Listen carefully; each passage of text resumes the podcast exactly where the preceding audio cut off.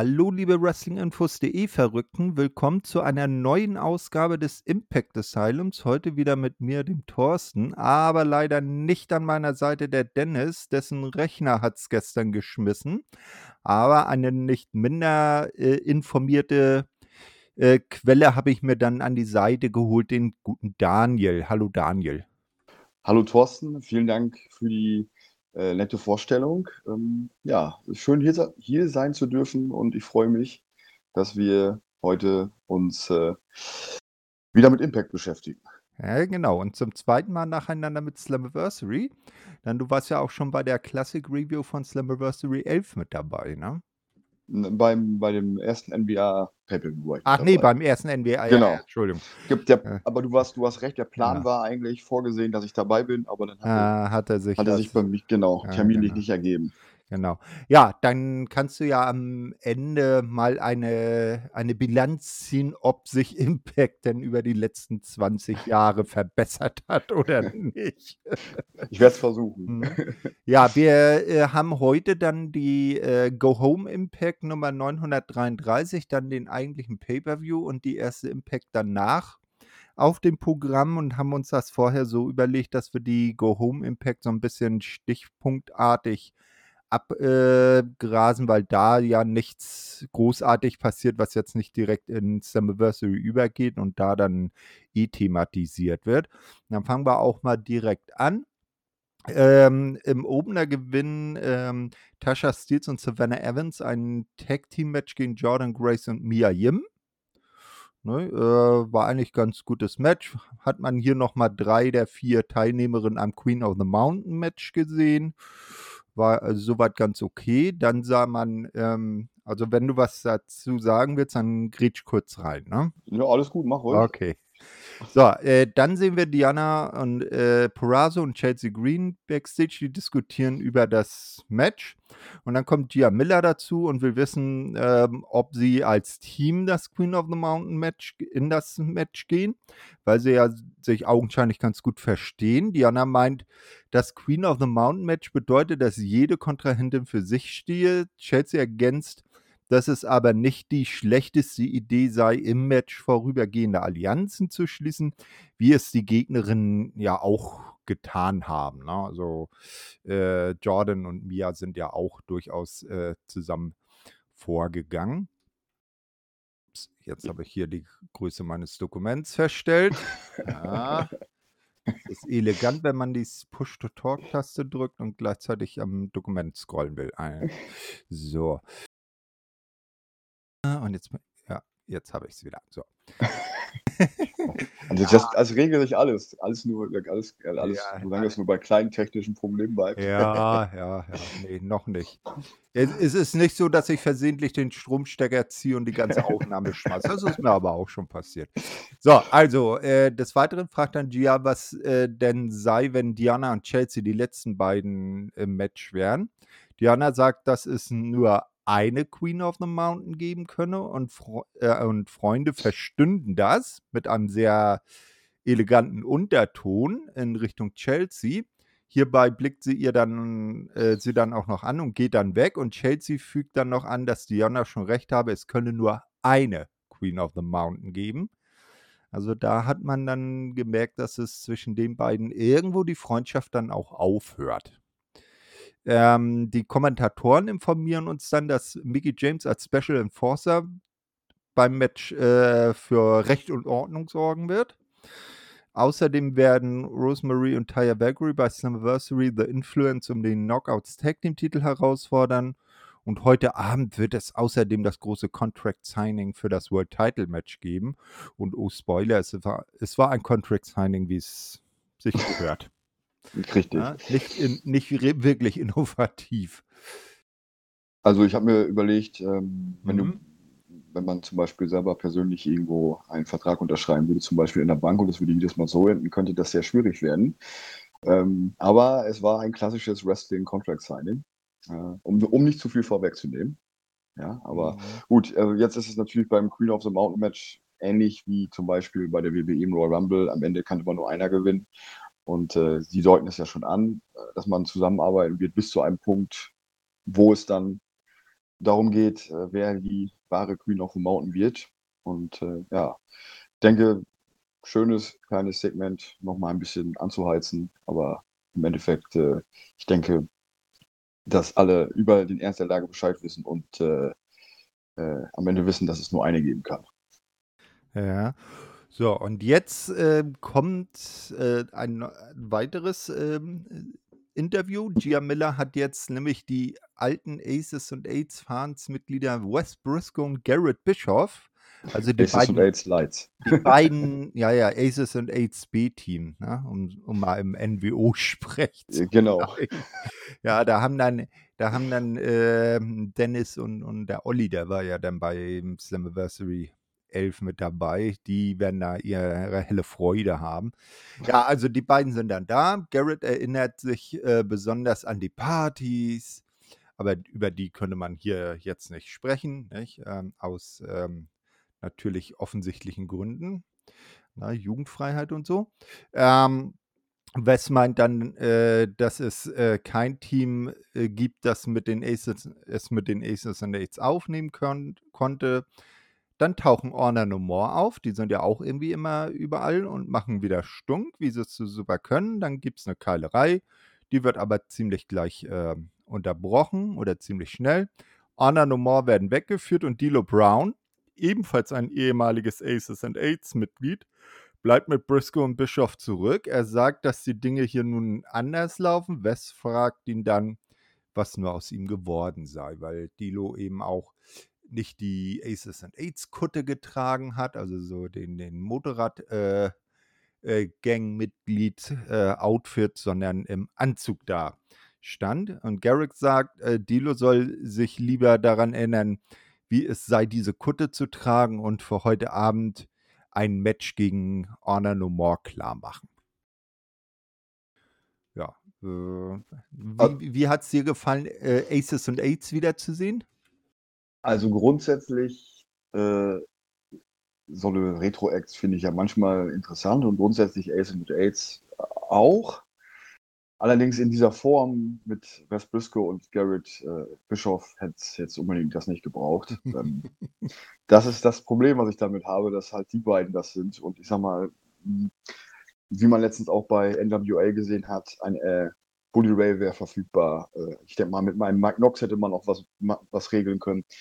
Ähm, da kam ja auch letztens kurz die Aces und Ace Storyline auf aus der Vergangenheit und äh, es wäre halt schön gewesen, wenn da wenigstens ein prominentes Mitglied bei gewesen wäre, aber grundsätzlich war es halt mal cool, jetzt in der Woche auch mal die Aces und Aids wieder zu sehen, halt allerdings leider, wie du schon sagtest, äh, als NWO-B-Team-Style. Ja, das, Blöd, das Blöde ist natürlich, ein Doc Gallows hatte man ja dann bei Slammiversary in der Show. Mhm. Aber der war ja anderweitig im Einsatz, den hättest du jetzt nicht so Double Duty schieben können. Einmal im, im Tag-Team-Titel-Match und dann noch als, als, als Doc äh, von den Aces and Aids. Aber wie du schon sagst, ein Bully Ray hätte man reinholen können und Mike Knox, ja klar mhm. auch. Ich meine, äh, Nick Aldis, ähm, der ja bei NWA unter Vertrag steht, der war ja schließlich auch bei Summiversary am Start. Ne, seine Frau als Special Enforcer beim Queen of the Mountain Match, die ja, glaube ich, auch offiziell bei, bei NWA einen Vertrag hat, äh, diese haben ja auch Zeit gehabt. Also das hätte man vielleicht schon irgendwie machen können. Naja, nun sind es halt Garrett und äh, Wes gewesen und äh, dann müssen wir damit zurechtkommen. Ja, danach sehen wir dann äh, Josh Alexander, der spricht in einem Einspieler über den Gewinn des World Titles und seinen Gegner Eric Young. Äh, der kommt dann auch noch zu Wort. Es wird aber nichts wirklich erhellend Neues gesagt. Ne? Genau. Also eine, eine, ganz normale kurze Promo, die weiter den Main Event vom Pay-Per-View aufbauen soll. Ja, danach gewinnt Trey Miguel ein äh, Match gegen Mike Bailey. Ne, beide Teilnehmer am äh, Ultimate X, äh, X-Division Championship Match bei Slammiversary.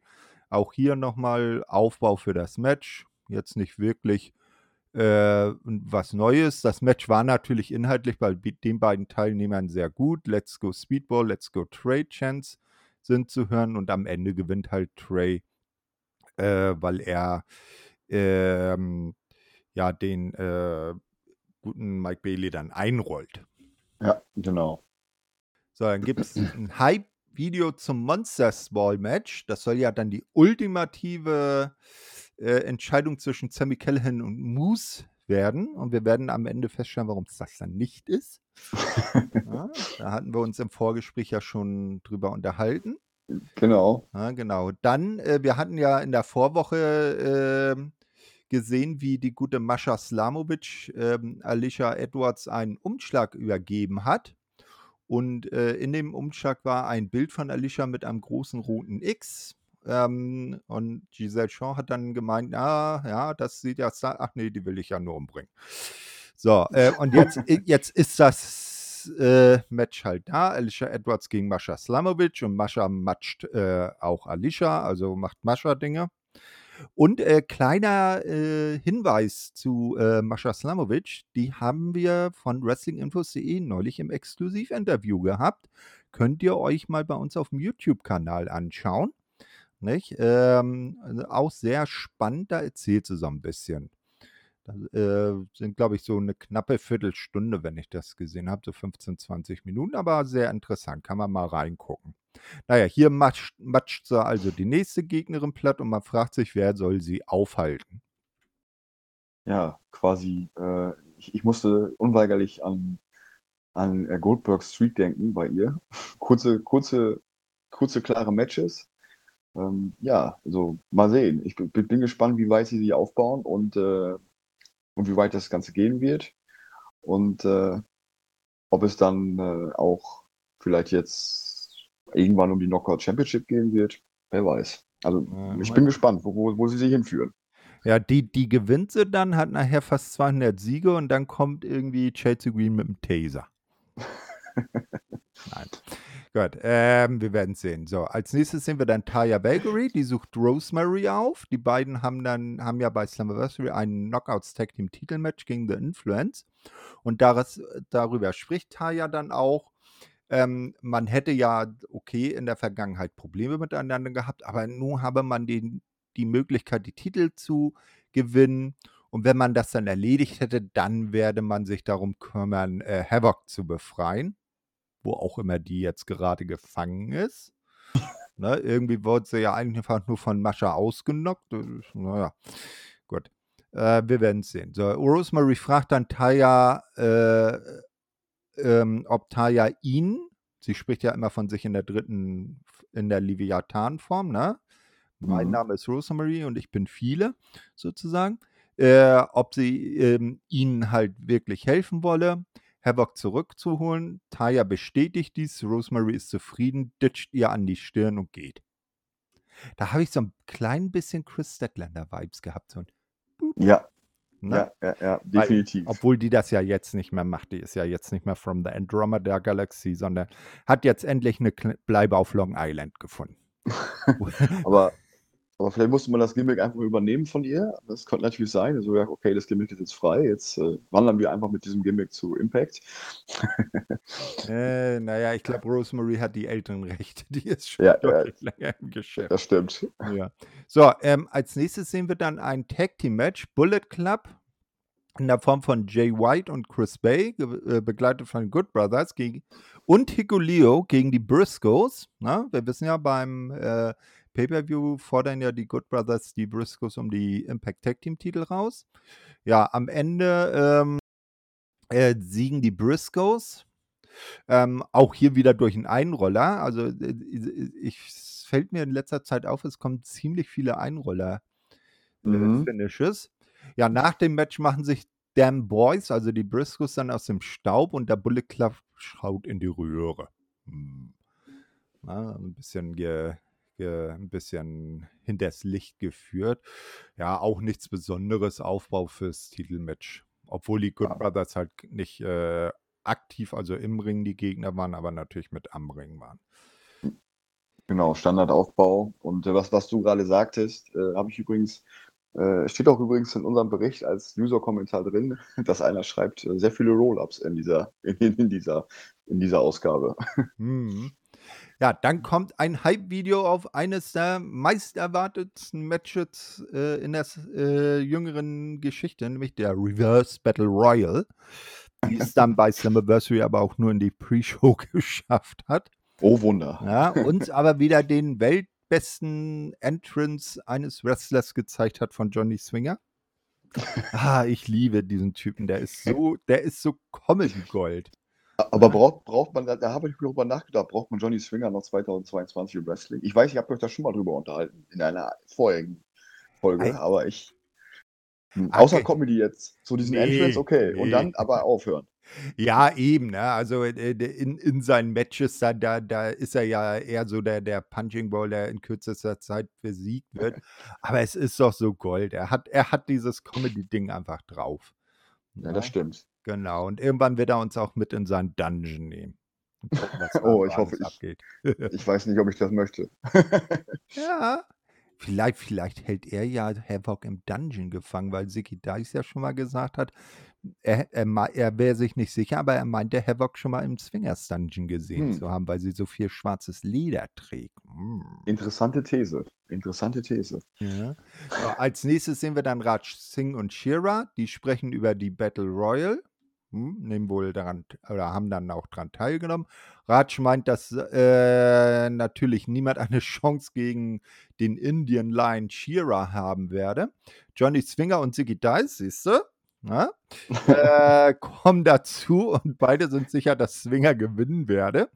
Raj macht Johnny erstmal darauf aufmerksam, dass dieser dieser die Regeln wie üblich komplett missversteht. Er werde die Regeln schon rausfinden. Raj habe jetzt keine Lust, die zu erklären. Johnny und Siki verkrümeln sich daraufhin in den Dungeon, um Tapes zu studieren. Und das ist, ist ja genau für so einen Scheiß, finde ich die richtig. Herrlich. Aber, aber dann stelle ich mir das gerade vor, wie die so zusammen im Dungeon sitzen und sich alte Reverse Battle Royale angucken. Okay, so viel waren es ja nicht in der Vergangenheit. Ich glaube zwei, aber äh, naja. Naja, interess- ne? ja, aber interess inter interessante, in Anführungsstrichen, Vorstellung. Ja, ja, ja. Und dann drumrum gehen dann Dungeon-Dinge ab, ne? Und die beiden Ja, genau. sitzen da vor der Flimmerkiste und machen, und machen Gegner-Scouting und sowas. So, äh, ja, dann sehen wir wieder Wes Briscoe und Garrett Bischoff. Die machen sich für ihr nun folgendes Match heiß. Als sie aufbrechen wollen, taucht dann Dilo wieder auf. Diesmal hat er aber seine Kutter aus der Kiste geholt äh, und meint, Aces and Apes, äh, Aces and Aids fahren niemals allein ja, und begleitet die beiden dann. Äh, es gibt einen Rückblick, Rückblick auf die Fehde zwischen Arna Nomor und den Impact Originals. Da soll es ja das 10-Man-Tag-Match bei äh, Impact, äh, bei, bei Slammiversary geben. Hiernach erfahren wir, dass der ehemalige TNA World Champion Nick Aldis bei Slammiversary das äh, Team äh, der Impact Originals äh, verstärken wird und dass sie äh, um die, ja, die Motor City Machine Guns und Frankie Kazarian gegen Honor No More zu unterstützen. Aber ein Platz bleibt im Team der Origins noch frei und wir wissen zu diesem Zeitpunkt nicht, wer das sein wird. Da haben wir ja spekuliert, äh, wer könnte denn da passen? Ein Christian Cage vielleicht? Ein Samoa Joe? Ganz kühne vielleicht auch ein AJ Styles. Äh, letzterer war es nicht. Da, Soweit ging dann die Hilfsbereitschaft von WWE nicht. Aber er hat sich zumindest bei Slammiversary mit einer Videobotschaft zu Wort gemeldet. Ähm, ja, äh, oder ist es jemand ganz anderes? Na, das werden wir dann noch feststellen. Sting. Hm, ja, ja, genau. Hm. Sting hatten wir auch noch gesagt, ne? Äh, wobei ich dann gemeint habe, na, Samoa Joe, der wird vielleicht am besten passen. Ja, wollen wir mal gucken. Ähm, ja, dann kommt das Match. Honor No More äh, in Form von Vincent und Kenny King äh, mit Eddie Edwards äh, kommt zum Ring. Aces and Aids, also Wes Briscoe und Garrett Bischoff zusammen mit D'Lo Brown.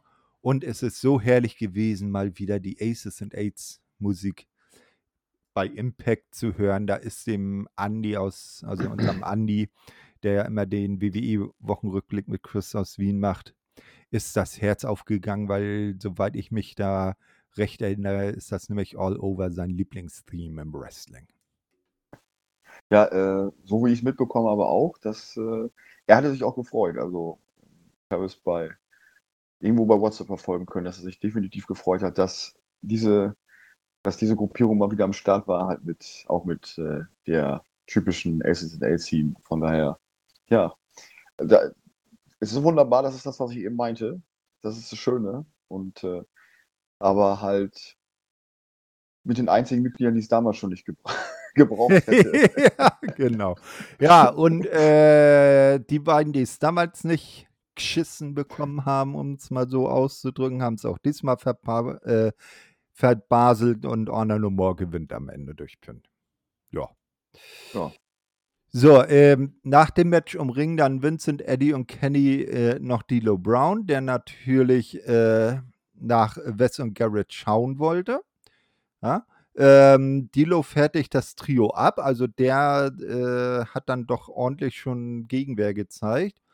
Ähm, will dann seinen berühmten Big Splash von der Ringecke zeigen, wird aber von Tevin und Bennett, die dann Taven und Bennett, die dann auch wieder dabei sind, ähm, ja, davon abgehalten. Dann macht sich Orner nochmal in voller Mannstärke über ihn her. Die Originals kommen dazu und Mike Bennett darf dann nachher nacheinander alle Finisher fressen. Äh, fressen.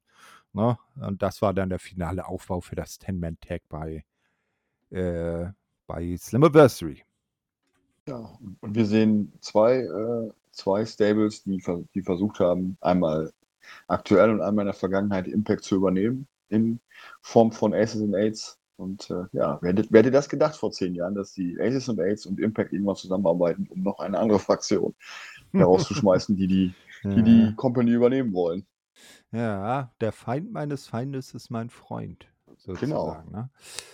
Ja, dann, äh, weil gleich der Main Event äh, bevorsteht, wird nochmal die äh, Anniversary Card, soweit sie dann feststeht, äh, vorgestellt. Da, das brauchen wir jetzt nicht. Oder das finale Segment, ein Kampf kommt ja nicht mehr vorgestellt. Äh, ja, äh, gehen wir mal nicht so drauf ein. Kommen wir ja gleich im en Detail dazu.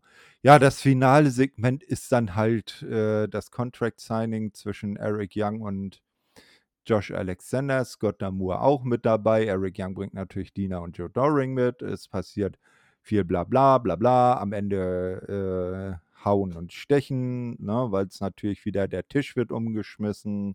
Man verprügelt sich gegenseitig. Ja, und am Ende sind natürlich dann die Heels standing tall und der äh, geschlagene Champion liegt am Boden und man fragt sich, wird Eric Young bei Slammiversary neuer und damit dann dreifacher Impact World Champion? Ich weiß nicht, wie es so unseren Zuhörern ging und auch unseren Lesern, aber ich hatte halt im Vorfeld nie so das Gefühl, dass ich gesagt hätte, okay, Eric Young hat irgendwo eine Chance gegen Josh Alexander und das könnte in eine Richtung gehen. Ähm, so war mein Gefühl im Vorfeld. Wer weiß, wie es beim Pay-Per-View war. Kann natürlich passiert sein, aber mein Gefühl war halt nie so, dass ich gesagt habe, okay, ich bin jetzt mega gehypt auf dieses Match. Aber ich habe mich trotzdem gefreut, weil ich sowohl Eric Young mag und natürlich Josh Alexander. Und ich mir gedacht, okay, der Weg dahin, wie zum Beispiel das Finish sein wird, wird interessant sein. Ähm, ja, aber es waren ja noch einige andere Matches auf der Karte, die mich auch fasziniert haben oder wo ich gehypt war. Von daher alles gut bis hierhin. Ja, dann, äh, wenn wir wollen, dann können wir ja direkt in den Event starten. Auf jeden Fall.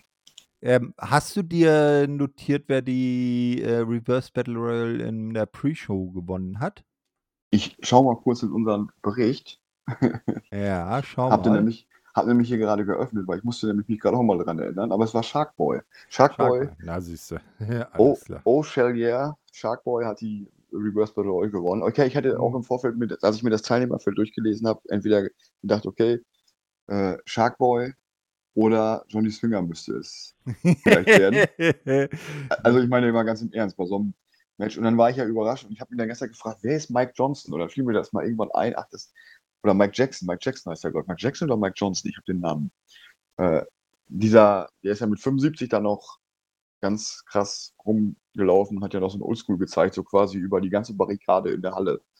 Ja, wie, Ähm, wie, wie gesagt, ich habe mir die Pre-Show gar nicht angeschaut. Also ich, ich, ich habe mir nur Ausschnitte angeguckt und äh, also das ist ja, ich weiß nicht, ob ihr den kennt, aber äh, er, ist, der, der steigt ja mit 75 immer noch in den Ring. Also der ist ja noch, da, dagegen ist Ric Flair, glaube ich, noch jung. Ne, aber der ist auch noch gut, gut in Schuss. Und, ja, ja, äh, da, da, dafür, dafür sieht er aber nur so halb so verbraucht aus wie Ric Flair. Ne? Genau. Und äh, das war halt, das, was ich schon beim Vorfeld zu dir gesagt habe, wo ich das Gefühl hatte, es standen alle nur rum, weil da waren quasi noch draußen, ich glaube, vier Leute am, am, äh, am Kämpfen und drinnen haben einfach irgendwie so zehn Minuten gefühlt alle gewartet und haben nichts gemacht, bis dann alle drin waren. Deswegen. Ja, ja, nee. man muss nämlich sagen, bei der äh, Reverse Battle Royale ist der Gag, alle fangen draußen an, versuchen in den Ring zu kommen und wenn sie im Ring sind, schmeißen sich alle wieder raus. Ja, genau. Man muss es nicht verstehen. Dann gehen, äh, kümmern wir uns lieber um den Event. Also genau. Slammiversary 2022. Im Opening-Video wird so, werden so ein paar Meilensteine aus der TNA Impact Vergangenheit gezeigt, unter anderem sogar das weltberühmte Rechenexempel von äh, Scott Steiner ja, mit seinen so und so viel Prozent und so weiter. Guckt es euch an, das kann man gar nicht in der Epicness, die es hatte, nacherzählen. Und wie es bei Impact üblich ist, die Show äh, beginnt äh, in-ring-technisch dann wieder mit der X-Division, also Ultimate X vor der X-Division Championship, Ace Austin, Trey Miguel, Kenny King, Alex Zane und Mike Bailey. Und äh, kurz zuvor wurde dann bekannt, dass äh, sich Jack Evans einen Tag zuvor, glaube ich, bei Game Changer Wrestling oder so verletzt hatte und nicht antreten konnte. Und der wurde durch Andrew Everett äh, ersetzt. War äh, jetzt auch nicht schlecht. Der Andrew hat auch gut im, im, Match, im Match mitgehalten. Also jeder springt zu Beginn irgendwie auf jeden, wie es bei Multiman-Matches in der X-Division ist. Die stehen dann alle draußen, die anderen hüpfen irgendwie von den Ringecken runter und alle purzeln wild durcheinander. Es gibt TNA, TNA-Chants.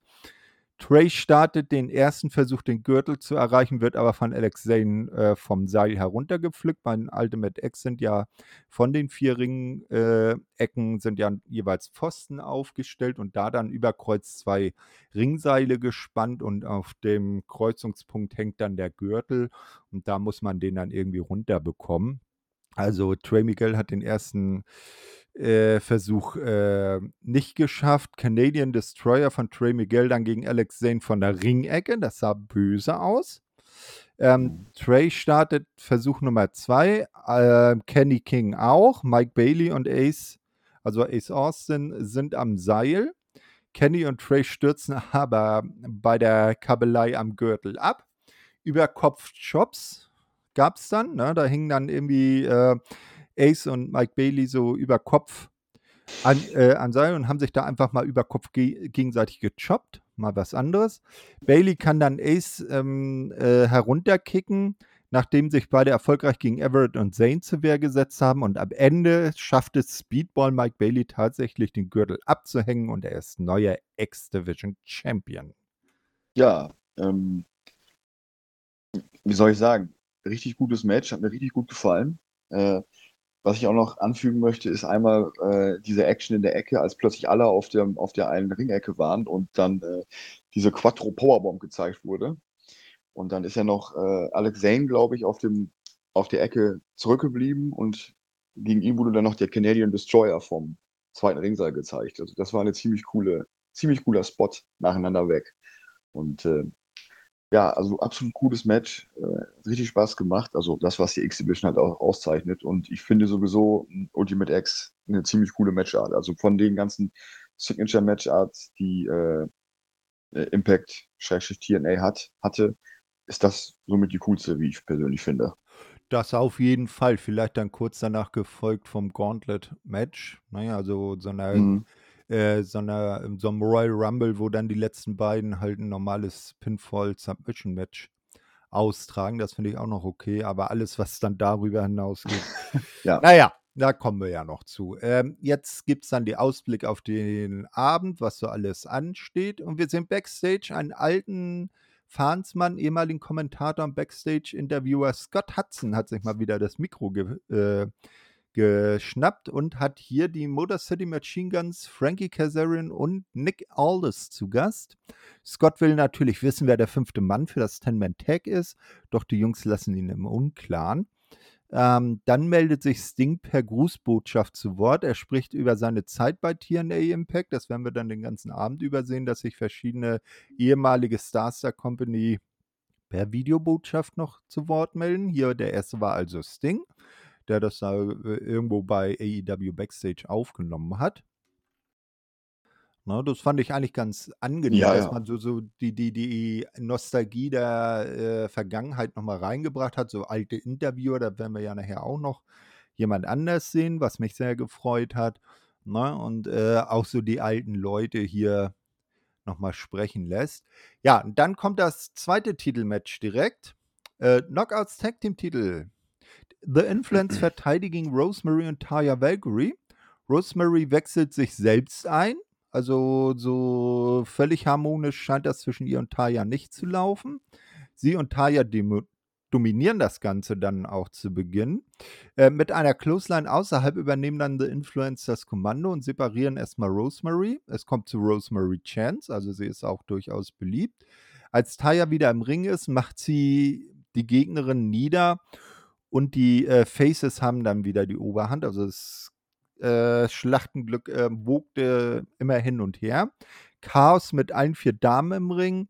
Doppelpin gegen die Champions, beide aber nur bis zwei. Und zum Schluss gelingt es Taya ein High Knee und Rosemary zeigt den Acid Buster, zumindest äh, wurde er vom Kommentar so benannt, und zieht den Pin durch. Also damit neue Knockouts Tag Team Champions Rosemary und Taya Valkyrie. Ja, solides Match. Also war jetzt nichts Besonderes, aber solides Match. Aber was du am Anfang schon angekündigt hattest, die so ganz harmonisch war es nicht. Es gab ja auch nochmal diese eine Szene, äh, da äh, äh, stand ähm, Rosemary im Ring und wollte und äh, wollte sich nicht auswechseln lassen und schrie nur ganz laut What und äh, ja, aber absolut gutes Match. Mm, ähm, also absolut solides Match und kann man nichts gegen sagen. Und ich wollte noch mal anmerken, äh, der Entrance von Rosemary ist wirklich sehr, sehr cool und ich mag die Team unglaublich gerne. Hm, Also die diese Hand, Decay-Theme, ne? ja, genau. Diese Hand, die da am Anfang hinter diesen verschwommenen äh, Bildschirm kommt, absolut cool. Und dann, also dieses, dieses Team ist super. Äh, das wollte ich nochmal anmerken. Also wirklich richtig gut. Aber sonst nichts zu meckern an diesem Match. Hm.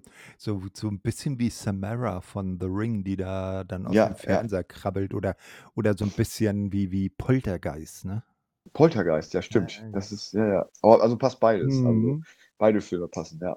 Richtig. Genau. So, als nächstes sehen wir dann die Großbotschaft von Kurt Angle, der auch ziemlich äh, dasselbe wie, wie Sting erzählt hat und auch eben einer der Hall of Famer von ähm, TNA Impact ist und auch völlig gerechtfertigt, dass er sich hier zu Wort meldet.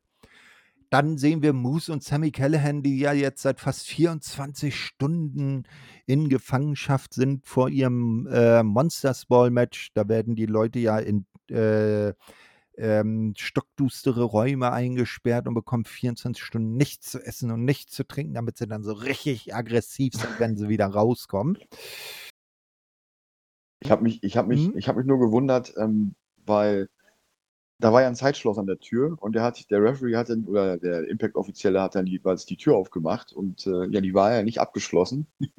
Eigentlich theoretisch hätten sie eigentlich, theoretisch hätten sie eigentlich so rauslaufen können und da habe ich mich gewundert, okay, weil wieso sind die in diesem Raum geblieben? Weil zumindest ist das Mind Zeitschloss. Games. Ja, ja, absolut. Deswegen, ich habe dann gedacht, okay, jetzt macht er das, schließt er auf, aber nein. Er hat einfach nur die Tür aufgemacht und ich dachte, okay, vielleicht wurde das Zeitschloss ja Feuer, Feuer ausgelöst und wir haben es nicht gesehen. Aber naja, das ist manchmal Wrestling-Logik, ist okay.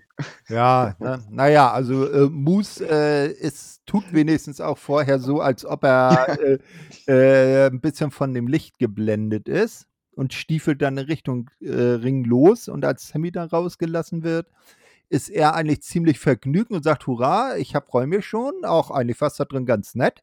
Hm, aber nun geht's mal los zum Match. Ähm, und äh, Sammy attackiert Moose auch direkt bei dessen Entrance. Ähm, es gibt eine Plastikmülltonne äh, zunächst, also nicht dieses Ding äh, aus äh, Backblech, was beim schief angucken schon einknittert. Dazu haben wir dann später zwar auch, aber zuerst so eine richtig schöne Plastikmülltonne. Ähm, aber äh, es gibt den, äh, gibt dann auch Backbleche, ja, äh, dann kommt der blecherne Mülltonnendeckel zum Einsatz. Moose klaut äh, am weiblichen Fan Essen und Trinken, weil er hat Hunger und Durst, um sich zu stärken. Ne? Und die Dame, die guckt dann ziemlich äh, sauer rein und sagt, oh Menno. ne? ja. du, äh, du, du, du, musst ja dann noch erwähnen, dass diese Plastikmülltonne noch super zum Einsatz gekommen ist, indem Moose einfach diesen Spear zeigen will und Sammy Callahan quasi ihn mit dieser Plastikmülltonne abfängt und dieser ja. Moose und dieser Spear in, diesem, in dieser Plastikmülltonne wie soll ich sagen, Verhalt. Und, ja, äh, und das Beste war natürlich, dass dann die Plastikmülltonne natürlich äh, noch, äh, richtig rum aufgestellt im Ring steht und man sieht oben nur Mooses Beine rauszappeln. Ja. Das war auch nicht schlecht. Ja, ja, auf jeden mhm. Fall richtig guter Spot. Ja. Ähm, ja, Sammy blutet relativ schnell. Es gibt drei Uranages, ähm, zwei auf den Apron, einen auf einen Tisch. Ähm, Sammy muss die dann über sich ergehen lassen. Dann gibt es ein Chairs Battle. Moose will ein, jetzt kommen wir nämlich zu der Geschichte. Moose will einen Spear zeigen und landet in einer Mülltonne, die Sammy im richtigen Moment hinhält. Moose in der Tonne zappelt kopfüber mit dem Bein. ne? Oh, also, also, es ist ja mal interessant, muss ich ja mal sagen, was so Wrestling Companies so alles unter ihrem Ring zu liegen haben. Ja, ja. Na, ich meine, Stühle, okay. Equipment für den Ring, ja, ne, also mal so eine, so eine Toolbox, damit man die Seile wieder spannen kann und so weiter. Oder vielleicht eine Kiste mit, mit, mit, mit Erfrischung. Nein, Impact hat an diesem Tag unterm Ring eine Tür. Eine ganz normale Tür. Ne, so wie sie vermutlich jeder von uns in der Wohnung hat. Naja, ne, die äh, ist aber nicht so ganz normal, wie man denkt, so, sondern von einer Seite, nein, die andere Seite hat natürlich Stacheldraht. Man hat ja immer eine einseitig bestacheldrahtete Tür unterm Ring liegen. Man weiß aber, ja meinst, nicht, wo, wo, aber meinst, hm? meinst du nicht, dass das vielleicht die Forbidden Door war? Meinst du? Und jetzt ist die Forbidden Door kaputt und wir müssen heute Nacht den Event absagen. Ja. Das ist der Grund, warum da so viele Änderungen wegen Verletzungen sind. Das war gar nicht der Denhausen, der die alle gecursed hat. Das waren Sammy und Moose. Die genau. haben die Forbidden Tor kaputt gemacht. äh, äh, naja, Gott. So, ähm, wo waren wir jetzt? Genau, mit Stacheldraht dann. Moose will einen Moonsault von der Ringecke zeigen und rutscht ab. Das sah ein bisschen böse aus hat, äh, ist aber nichts weiter passiert. Beim zweiten Versuch ähm, äh, des Moonsaults wird er dann aber von Sammy rausgestoßen. Reißzwecken sind natürlich auch am Start, ist ja beim Hardcore-Match äh, Standard. Sammy flieht mit, äh, fliegt mit einem Go to Hell in die Reißzwecken, die er zuvor selbst ausgestreut hat. Dann will Moose Sammy durch die Tür spieren, doch Sammy kontert mit einem Death Valley Driver durch die Tür. Moose kommt aber bei zwei raus. Es gibt äh, deutliche Death Machine Chance für Sammy Callahan. Ähm, und dann gibt es eine Slap Battle mit Mülltonnendeckeln, auch mal was anderes. Äh, dann zeigt Sammy einen Pile Driver auf die Reißzwecken. Doch der reicht auch nicht bis drei.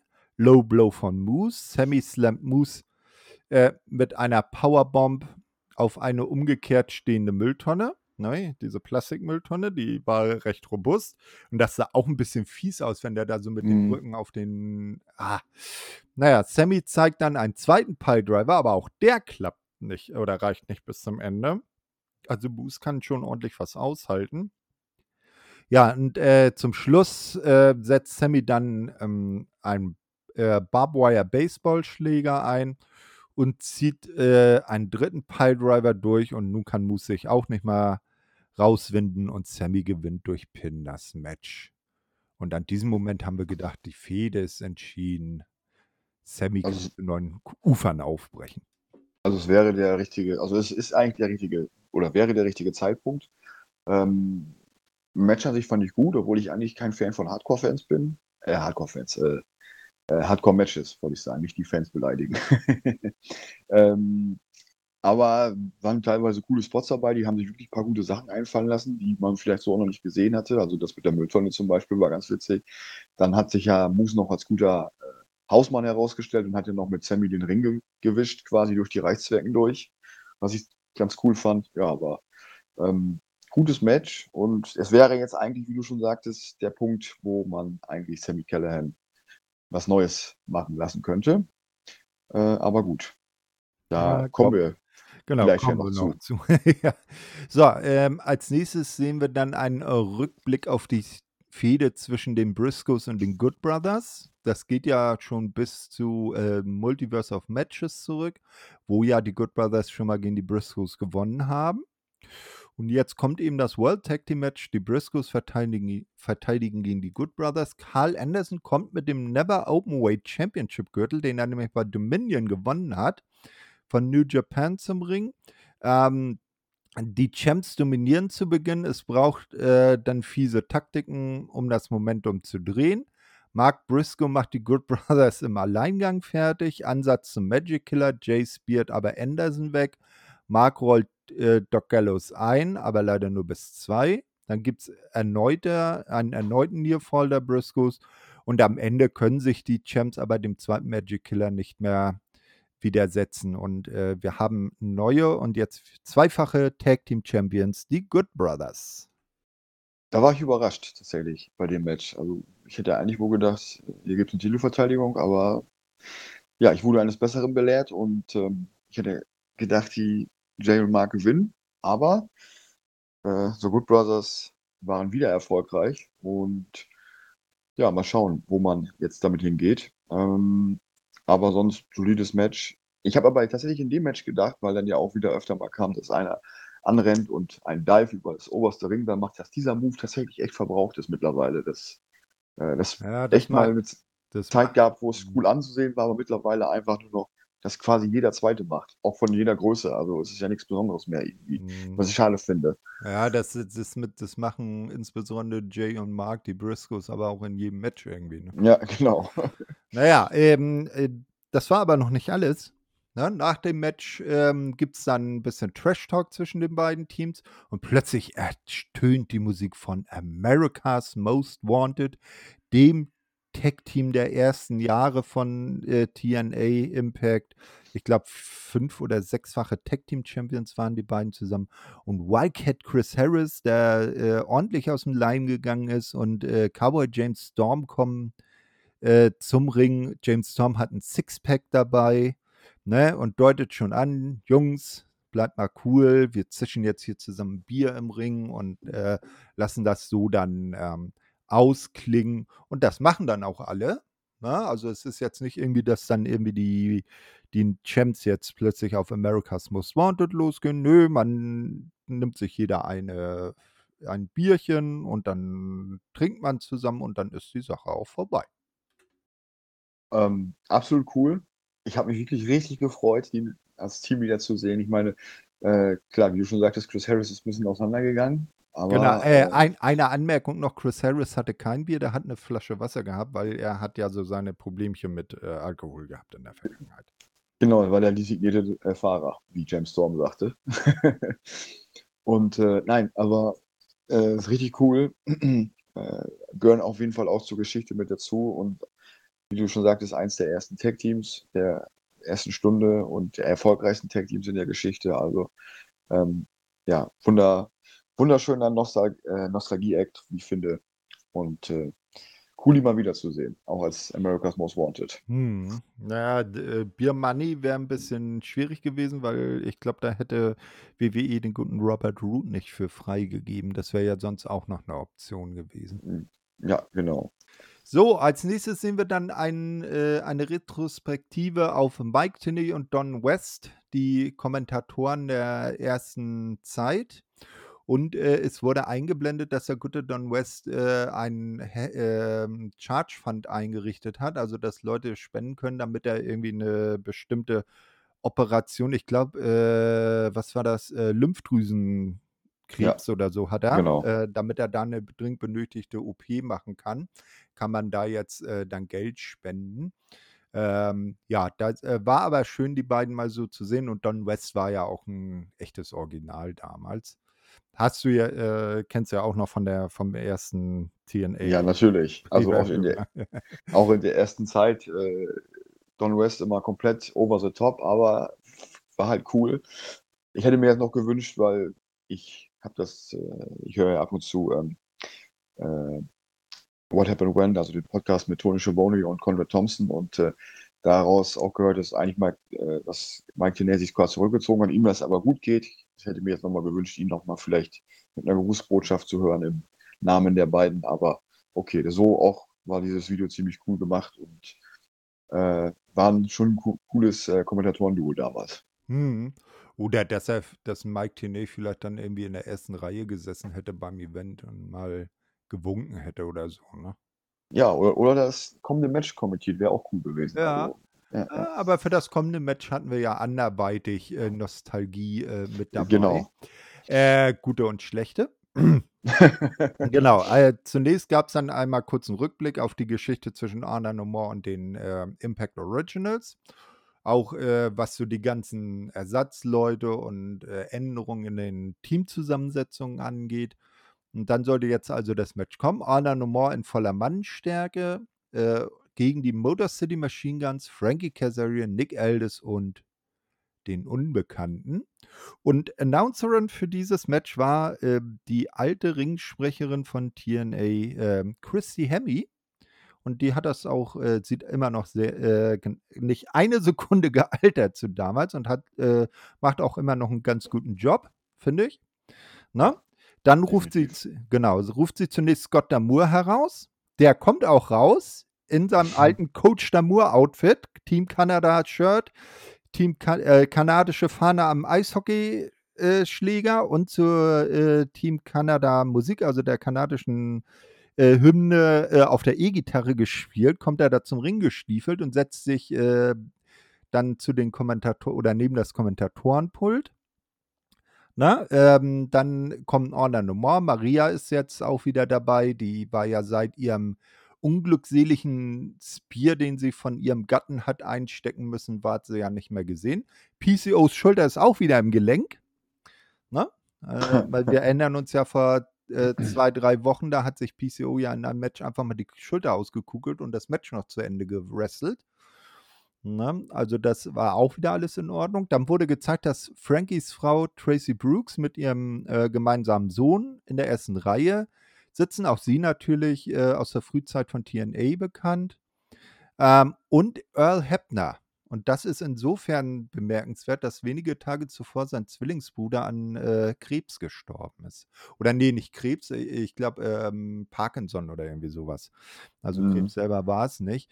Ähm, aber sein Bruder Dave, den man, äh, die waren ja Zwillingsbrüder und bei WWF damals äh, in dieser Geschichte Hulk Hogan und Andre the Giant verstrickt. Äh, der war halt kurz zuvor verstorben. Und Earls Sohn äh, Brian ähm, war der Ref in diesem Match. Ne? Und äh, das sollte ja später auch noch wichtig werden. So, aber immer noch nicht, äh, wir wussten immer noch nicht, wer denn nun Nummer 5 ist. Erstmal kamen die, an, die vier Gegner raus. Und dann musste ja der fünfte Mann äh, bekannt gegeben werden. Und wer wäre dafür nicht minder geeignet als TNA-Präsidentin Dixie Carter. Na, die kommt dann raus. Schwierig, ja. Ja, kommt auf die Stage, erzählt erstmal, oh, also ich bin so froh und bla bla bla bla. Ne, und äh, we, we, are awesome und bla bla. So, und dann enthüllt sie den fünften Mann und das ist vielleicht in Bezug auf den Anführer von Honor Nummer Eddie Edwards eine gute Wahl, aber irgendwie sonst ein bisschen underwhelming. Es ist nämlich sein alter Tag-Team-Partner von den American Wolves, der gute Davy Richard, der jetzt heutzutage, glaube ich, für MLW tätig ist und jahrelang nicht gewrestelt hat, sondern ich glaube, äh, Krankenwagenfahrer war. Ja, genau. Äh, er war ja raus und jetzt für MLW im Einsatz. Und ja, wie du sagtest, wir hatten uns ja schon vor dem Pay-Per-View darüber unterhalten, wer sein könnte und gehofft. Und äh, mir ist noch ein Name eingefallen, ähm, äh, der auch gepasst hätte, der super gepasst hätte, ja. gerade auch weil Frankie Kazarian im, äh, im, im, Match war. Christopher Daniels auch. Stimmt. Ja. auch ein TNA-Original, das wäre natürlich auch passend gewesen und noch auch, finde ich, besser als David Richards, aber okay. Die Wahl ist ja. gefallen und. Genau.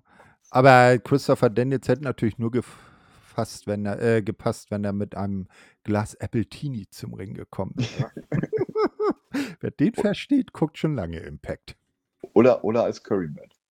Oder als, oder als Suicide, das waren sie ja sogar beide. Ja, genau. Ne? Ne? Äh, so, ne, das wäre natürlich auch geil gewesen. Sie hätten einfach irgendwen als Suicide verkleiden und rausschicken können. Genau. Wenn es nicht gerade Johnny Swinger ist, der, das, äh, der den Anzug nicht zubekommt und mit, mit Hühnerbrust herauskommt. Na gut. Ähm, so, also es geht eine wilde Keilerei raus, äh, los. Ähm, wenig ähm, überraschend. Eddie kneift äh, zunächst vor der Konfrontation mit Davy schickt lieber Matt Taven ins Gefecht. Anna Nomore kann im Laufe des Matches Alex Shelley separieren. Frankie Kazarian räumt dann nach einem Hot Tag erstmal auf. Jeder springt auf jeden Sequenz. Äh, hatten wir ja vorhin schon im mhm. Ultimate X-Match. Ne, ähm, die Machine Guns machen dann Machine Guns-Dinge, aber auch Matt Taven kann springen, habe ich dann aufgeschrieben. Und ich sag mal, die Machine Guns, wenn sie dann mit ihren Tag-Team-Manövern loslegen, dann merkst du, dass die beiden das echt als Team noch drauf haben. Ne? Auf jeden Fall. Und also im, hm? immer, immer schon stark gewesen und auch noch nicht nachgelassen in den letzten Jahren. Also. Und ich glaube, ähm, bei ich glaube, bei dieser Show, die jetzt äh, am Wochenende ist, wo Ric Flair sein letztes Match hat, da soll es, glaube ich, ein äh, Tag-Team-Match geben. American Wolves gegen die Motor City Machine Guns. Das ist korrekt. Das ist mhm. korrekt. Also, ähm, ich war dann auch, ich habe die Indie-News gesehen und war dann wunder, verwundert, ähm, äh, dass die jetzt wieder dann zusammen, aber okay, das ist ein anderes Universum, geht das natürlich. Die, äh, das, das, das, ist das, das ist das, du weißt doch, Multiverse of Matches. Das ja, Multiversum absolut. im Wrestling. So, absolut. Genau. Nee. Und, und mhm. ähm, was ja auch ganz cool ist, äh, äh, so der kleine Faktor nebenbei, also jetzt gerade bei dem, wo wir über die Motor City Machine Guns gesprochen haben, die waren ja auch sogar schon vor 17 Jahren dabei beim ersten Slammiversary Pay-Per-View. Und äh, ein anderer, der das übrigens war, ist dann noch später Eric Young, aber die waren dann quasi, die sind ja quasi so die Originals Originals, wie man sie auch bezeichnen kann. Äh, neben James Storm bei diesem Event. Äh, ja, aber teilweise wirklich schon vor 17 Jahren beim ersten Anniversary dabei und jetzt immer noch dabei und auch nicht wirklich nachgelassen in der Leistung, finde ich. Also schon bemerkenswert. Nee, das ist wirklich wahr, ja. Also hier können sich Davy und Eddie dann noch nicht riechen, denn jetzt kommt es endlich zum äh, Aufeinandertreffen im Ring und Davy kickt Eddie erstmal aus dem Leben. Die Originals nehmen dann Arna nochmal kollektiv in Aufgabegriffe, doch PCO bricht alle Holds auf. Dann will äh, Maria natürlich eingreifen. Sie wäre ja sonst nicht Maria, wird dann aber von Tracy Brooks ziemlich heftig von der Ringschürze gezogen und erstmal umgecloselined, glaube ich. PCO greift äh, sich dann äh, Tracy, ähm, aber Frankie rettet seine Frau. Kenny King, äh, kein, der kein Teil des Matches ist, greift ein. Dilo Brown, immer noch in seiner Aces and Aids Kutte, kommt an und greift ebenfalls ein. Dann, dann, dann wird es Earl äh, zu bunt. Er denkt sich, mein Sohn braucht Hilfe, zieht sich sein T-Shirt aus und hat natürlich rein zufällig darunter ein Rap-Shirt an, geht in den Ring. Ähm, und äh, übernimmt für seinen Sohn, der in der Zwischenzeit irgendwie ausgenockt wurde, äh, den Ref-Job. Es gibt dann die wahre Superkick-Party der Motor City Machine Guns gegen PCO. Da können sich ja sogar die Bugs einen von abschneiden. Ne? Ähm, ja, Earl äh, übernimmt dann das Match, hat zufällig eben das Ref-Shirt an und zählt den Count zum Sieg für die Originals. Also das Team Impact gewinnt dieses Match am Ende. Äh, und samt und sonders mit Tracy, mit den beiden Hepners äh, steht das Quartett, äh, das äh, Quintett im Ring und äh, freut sich und Earl und Brian zeigen dann auch noch zum verstorbenen Bruder respektive Onkel nach oben in den Himmel. Ja, ähm, das Match und der Ausgang absoluter Feel-Good-Moment. Ähm, zu Honor No More sage ich jetzt in diesem Moment nichts, weil dazu werde ich später noch was zu sagen im Verlauf, wenn wir dann bei der äh, letzten Impact-Ausgabe sind. Aber ähm, super viel guten Moment natürlich für so ein Pay-Per-View natürlich gut gemacht und äh, ja, am Ende die Impact Originals gewinnen. Hat mich gefreut, auf jeden Fall mal wieder äh, Nick Aldis, oder früher dann als Magnus bei TNA, wieder mal im, im Ring dort zu sehen und ja, im Großen und Ganzen. Mh, hm, fand ich am Anfang ein bisschen schwierig, das Match und war mir ein bisschen zu viel los im Ring, aber zum Ende hin wurde es dann besser und ich finde dann am Ende war es dann auch ganz solides Match und war dann soweit in Ordnung. Ja, äh, kleiner Tipp äh, bezüglich Nick Ellis. Ähm, wie gesagt, der ist ja bei NWA unter Vertrag und ähm, man kann sich tatsächlich für nur 50 Dollar, was in Euro nicht ganz so viel ist, ich glaube, wenn wir dann so 47, 48 Euro, kann man sich ein Jahr NWA holen, dann bekommt man alle Weeklies und die sechs äh, Pay-per-Views im Jahr äh, freigeschaltet. Und ich sag mal, für einen Fuffi kann man da nicht meckern. Und da ist natürlich auch Nick Aldis zu sehen. Ähm, NWA ist auch so ein kleiner, äh, kleiner Guilty Pleasure, den man haben kann. Auch da gibt es viele bunte Charaktere, wie zum Beispiel Geeks, den Gimp. Aber da Okay. erzähle erzähl ich mal nicht, was das für einer ist. Das erzähle ich dir vielleicht dann hinterher im äh, Off. Ne? So Also machen wir das. wer das wissen will, der kann das dann nachschauen. Ja, als nächstes sehen wir dann ähm, auch einen Mann, der seit der ersten Show bei oder seit, sogar seit dem ersten Match bei TNA Impact dabei war, nämlich der gute AJ Styles. Dem hat äh, WWE hier gestattet, eine Grußbotschaft aufzunehmen und er ähm, spricht auch über das erste Match der Company, in dem er halt stand gegen die Flying Elvises. Wir erinnern uns. Wir Ah. haben es reviewed, ja. Genau. Ah, die Elvises, das beste Trio aller Zeiten im Pro Wrestling. Mit Abstand. Ja, nicht umsonst gibt es jetzt eine, ein Biopic im Kino über Elvis. Ja, Ne? genau. So, und ich sag mal, wer, wer ist das Shield? Äh, ne, also, Ja, ich eben, sag mal, ne?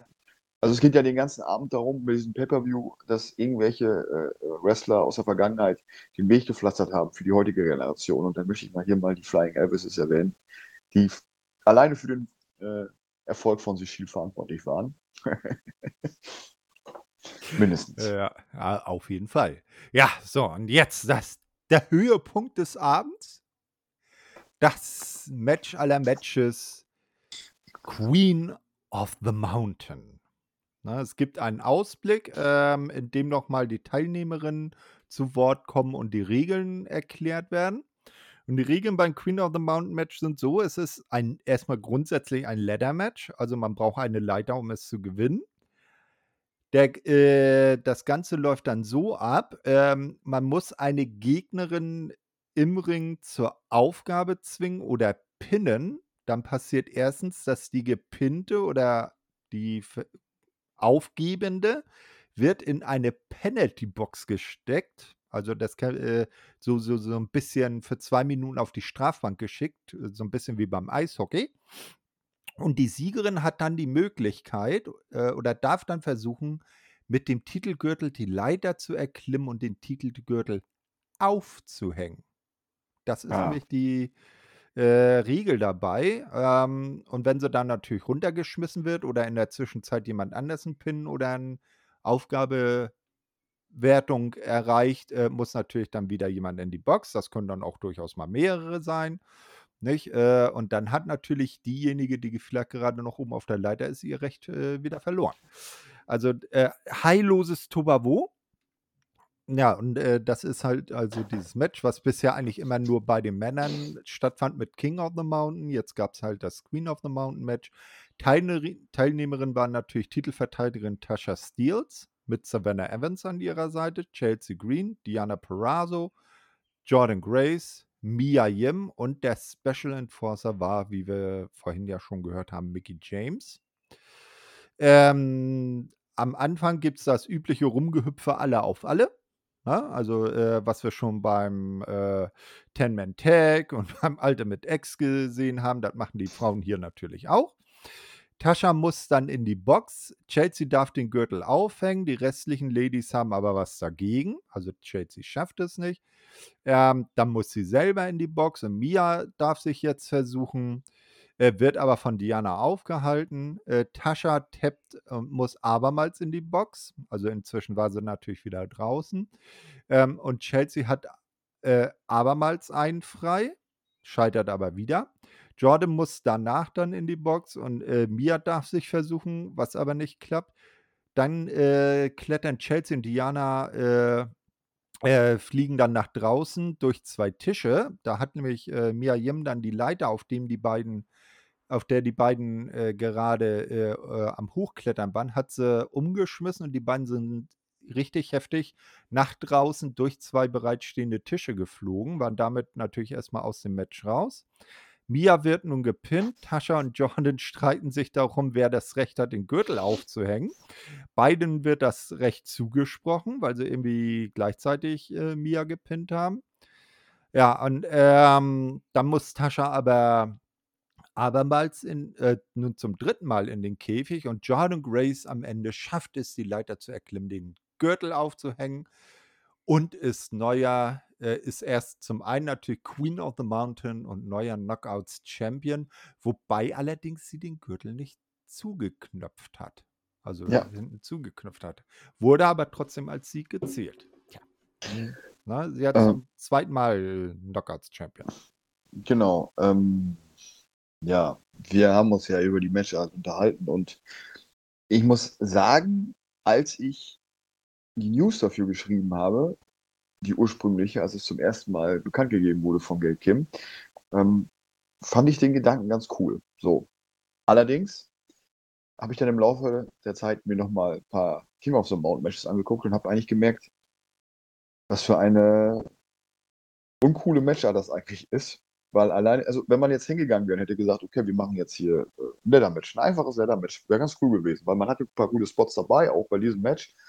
War ganz interessant, aber es ist natürlich dieses ganze, wer hat jetzt wen gepinnt, wer ist zugelassen für diesen Sieg, da kann man auch mal schnell den Überblick verlieren. Und äh, mh, ja, und dieses Konzept, alles rückwärts zu machen, dieses Vince Russo-Konzept, alles rückwärts zu machen, die WWE hat es, ging ja damals um Leather-Matches, okay, WWE hängt, äh, nimmt ab, wir hängen auf, Hm, finde ich halt auch irgendwo sch schwierig und dann am Ende ist es ja nicht mal vernünftig durchgesetzt worden. Und ganz am Anfang hat es ja auch einen sehr, sehr seltsamen Start gehabt, äh, als Chelsea Green dann Tasha Steels pinnen wollte und dann sie kickt out und dann war das so ein Moment wie, hallo, du sollst aber unten liegen bleiben und dann pinnt sie sich ja eine Sekunde später nochmal und dann ist sie plötzlich weg und war da so ein bisschen, also alle haben sich so fragend angeguckt. Ich fand, das hatte schon so einen komischen Start, dieses Match. Ja, im Endeffekt wäre einfach ein Leather-Match ausreichend gewesen oder man hätte vielleicht noch ein zweites Ultimate X-Match gemacht. Aber äh, im Endeffekt, ein Leather-Match hätte ja vollkommen gereicht. ja, genau. Äh, ja, äh, nu, nu kannst du, äh, nu weißt du aber, warum ich kein Freund dieser Match-Stipulation bin. Nein, das kann Weil, ich verstehen, absolut. ne, trotz dessen, dass jetzt die Damen waren, sie haben es leider nicht besser hingekommen als die Männer in den vorherigen Versuchen. Nein, also die, diese Matchup kann in Zukunft gerne auch einfach dann äh, Ja, in den Geschichtsbüchern bleiben und das ist in Ordnung. zumindest die nächsten fünf Jahre, bis dann der 25-jährige Geburtstag gefeiert wird. Gut, so, als nächstes sehen wir Gia Miller ähm, mal wieder und die begrüßt ihre erste äh, Vorgängerin sozusagen, nämlich die erste Backstage-Reporterin von TNA damals, die von äh, Pay-Per-View 1 an dabei war, die gute Goldilocks. Ne? Ähm, Goldilocks übernimmt dann auch gleich das Interview und äh, hat Gail Kim zu Gast, ähm, da, die zum Number One Knockout der Geschichte gewählt wurde, was auch, ich finde, ganz, eigentlich äh, okay ist. Sie ist die erste Knockouts Championess gewesen, hat natürlich mit der äh, legendären Fehde gegen Awesome Kong gepunktet, wo auch das erste Mal die Damen zum Beispiel in Main Events standen. Ja, dann war das eigentlich auch schon wieder vorbei. Also man hat hier mal Goldilocks wieder gesehen. Ähm, dann gibt es einen Hinweis aufs nächste Impact Plus Special Against All Odds, was jetzt am kommenden Wochenende stattfindet. Ja. Ähm, und es wird bekannt gegeben, am 8. Oktober findet Bound for Glory dieses Jahr statt. Uh, Mehr haben wir erstmal nicht. Dann gibt es einen Ausblick auf den Main Event. Beide Gegner kommen nochmal zu Wort. Und dann ist es Zeit. Main Event Time. World Championship. Josh Alexander gegen Eric Young. oh ja. Und ähm, noch eine kurze Anmerkung zum vorherigen Match. Das habe ich mir nämlich extra aufgeschrieben und habe Mhm. jetzt vergessen zu erzählen. Mickey James, erstmal fand ich schade, dass Mickey James nicht mit dabei war. Und zweitens sollte Mickey James ja eigentlich für Recht und Ordnung sorgen, aber sie hat genau das Gegenteil gemacht. Muss, ich muss man ja mal feststellen, indem sie einfach für Mia Jim eingegriffen hat die ganze Zeit und gegen Chelsea Green. Ich meine, klar, die haben eine Vorgeschichte, aber Äh, das war noch mal eine kurze Anmerkung dazu, weil mir das so aufgefallen ist. Ich habe gedacht, okay, eigentlich soll sich für Recht und Ordnung sorgen, aber ähm, leider hat sie es nicht gemacht im, im Endeffekt. Ja, Teil- Mick, Mick, Mickey James ist halt kein Chuck Norris, wie der Ja. 1994 bei der Survivor Series als Special Enforcer, ne? Ja, richtig. Man hätte vielleicht ihn auch fragen können, auch wenn er jetzt mittlerweile über 80 ist. Aber Also, du weißt doch, Chuck Norris ist unsterblich. richtig, Ich, deswegen. ich glaube, Chuck Norris ist der einzige Mensch, der Vince McMahon überlebt. Wahrscheinlich. Alle anderen wären es ja nicht, weil gefühlt, eben. gefühlt, Vince McMahon ist ja auch schon gefühlt seit äh, 20 Jahren 80 oder über 80. Und, und dann, dann, liest, Genau. dann liest man immer, dass er immer noch keine 80 ist. Deswegen, das mal ganz, ganz spannend. Äh, genau. So, also Main Event bei Slammiversary. Ähm, wir sehen zu Beginn, dass ähm, die Ehefrau und der Sohn von äh, Josh Alexander in der ersten Reihe sind und äh, Sohnemann trägt wieder seine Little Walking Weapon Outfit, also so wie Papa den Singlet, den äh, Ringerkopfschutz, ähm, aber diesmal begleitet er ihn nicht zum Ring. Das fand ich ja bei, bei Rebellion so süß, als er ihn da zum Ring begleitet hat und hat auch Papas Posen am Ringseil mitgemacht und so. Ja, Ah, naja, diesmal war er also gleich bei Mama. Na, sitzt auf ihr, bei ihr auf den Schultern, damit er auch ordentlich was sieht. Es gibt natürlich einen verbissenen Beginn. Keiner der beiden Gegner äh, will was nachgeben. Es gibt Walking Weapon Chance. Ähm, äh, das Match ist ausgeglichen, also es kann auch keiner irgendwie so richtig die Überhand äh, ähm, äh, gewinnen. Ähm, Dina und äh, Joe Doring sind natürlich bei Eric mit am Ring. Äh, Dina fängt dann an, draußen einen Tisch aufzubauen. Es gibt einen Flying Elbow von äh, Eric Young, bringt aber nur einen Two-Count ein. Eric äh, beginnt dann wie bei Impact den Ring zu demontieren. Wir erinnern uns ja vor ein paar, äh, vor, ja, vorletzte Woche. Na, also vor zwei Weeklies hat er das ja schon mal gemacht ähm, und fängt an, da den Ring auseinanderzubauen. Ähm, es gibt eine Powerbomb äh, in dem Boston Crab von äh, Josh gegen Eric. Hm. Josh hält dann noch Dina und Doring in Schach. Äh, dann ist er eindeutig am Drücker. Eric Young kommt mit, und das ist auch eine Signifikanz auf diesem, äh, in diesem Match, wie viele äh, Finisher aus der Company-Geschichte hier gezeigt wurden. ja, Na, Eric Young macht den Anfang. Er zeigt Jeff Jarrett's äh, Stroke. Na, ähm, bringt allerdings nur einen Two-Count. Josh Alexander setzt den Ankle Lock an. Okay, ähm, äh, kann man weitestgehend dann als Finisher von natürlich Kurt Angle ansehen, aber den zeigt ja Josh auch normal. Äh, äh, Eric schickt ihn aber in die äh, Ringecke. Dann äh, legen die Nearfalls zu. Josh zeigt dann einen Moonsault von der Ringecke. Das war dann wohl eher die Signifikanz für Kurt Angle, der ja mal einen legendären Moonsault vom Käfig bei irgendeinem Lockdown-Event gemacht hat, wo er sich dann Mhm. irgendwie die, das Handgelenk beigebrochen hat. Ähm, aber auch dieser Moonsault äh, bringt nur einen Nearfall. Erik wehrt, wehrt sich hart gegen C4 Spike, kassiert dann einen Styles Clash und kommt bei zwei raus. Also auch hier ähnlich wie bei Sammy gegen Moose, äh, beide unwillens zu verlieren. Dann landet äh, nach dem Styles Clash äh, landet äh, Eric dann nochmal im Ankle Lock. Dina schmeißt äh, dem Ref dann irgendwie gelbes Pulver ins Gesicht und der bekommt erstmal nichts äh, mit, äh, insbesondere wie Eric im neuerlichen Ankle Lock aufgibt. Dann will Dina Josh attackieren, muss aber einen fiesen German Suplex fressen. Äh, Doring wird äh, vom Apron gekickt und danach von Josh äh, mit dem Angle Slam durch einen Tisch gezick, äh, geschickt. Entschuldigung. Äh, Holy Shit Chance folgen. Josh, Joshs Frau sieht besorgt aus. Ne? Also äh, sie hat Angst um ihren Mann. Die Fans finden es geil, chanten dann This is awesome. Dina will wieder die VBD-Flagge einsetzen. Josh holt eine kanadische Flagge mit dem Eishockeyschläger unterm Ring hervor. Wahrscheinlich die, die äh, zuvor ähm, äh, Scott Damour zum äh, Ring gebracht hat. Ähm, und fertigt Dina damit ab. Dann gibt es noch den äh, El Kaboom. Na, also auch wieder hier Jeff Jarrett. Ähm, aus irgendeiner Ecke hat dann Eric Young eine Gitarre gehabt, haut die Josh über den Kopf. Es gibt einen ultra knappen Two-Count. Und nun baut Eric den Ring endgültig auseinander und will wieder einen äh, Piledriver auf die Holzplatten des Rings zeigen. Ähm, der Piledriver geht durch, aber abermals nur ein Two-Count. Na? Einen weiteren Piledriver von der Ringecke, das wäre echt heftig gewesen, kann Josh abwehren, setzt dann den C4-Spike auf das Holz durch, Cover, Titelverteidigung. Josh Alexander bleibt World Champion. Das war's. Ja, ähm, also sehr, sehr cool gemacht, auch von, von der Nostalgie in diesem Match. Ähm, neben dem normalen Moonsault, den du vorher erwähnt hast, haben sie auch noch den Best Moonsault ever gezeigt von Christopher Daniels. Und ähm, also diese, diese schönen kleinen Easter Eggs in diesem Match waren cool. Auch den, der Schlag mit der Gitarre, also auch eine Referenz dann an Jeff Jarrett. Ähm, ja, vom Wrestlerischen her sehr gutes Match. Und äh, mein persönliches Lieblingsmatch neben dem Opener. Und äh, doch, also mit wirklich viel Liebe zum Detail gemacht. Auch der Angel Slam durch den Tisch, das war auch ziemlich cool. Und ähm, ja, also wirklich, wirklich cool. Nochmal ein bisschen die Geschichte Revue passieren lassen in einem Match.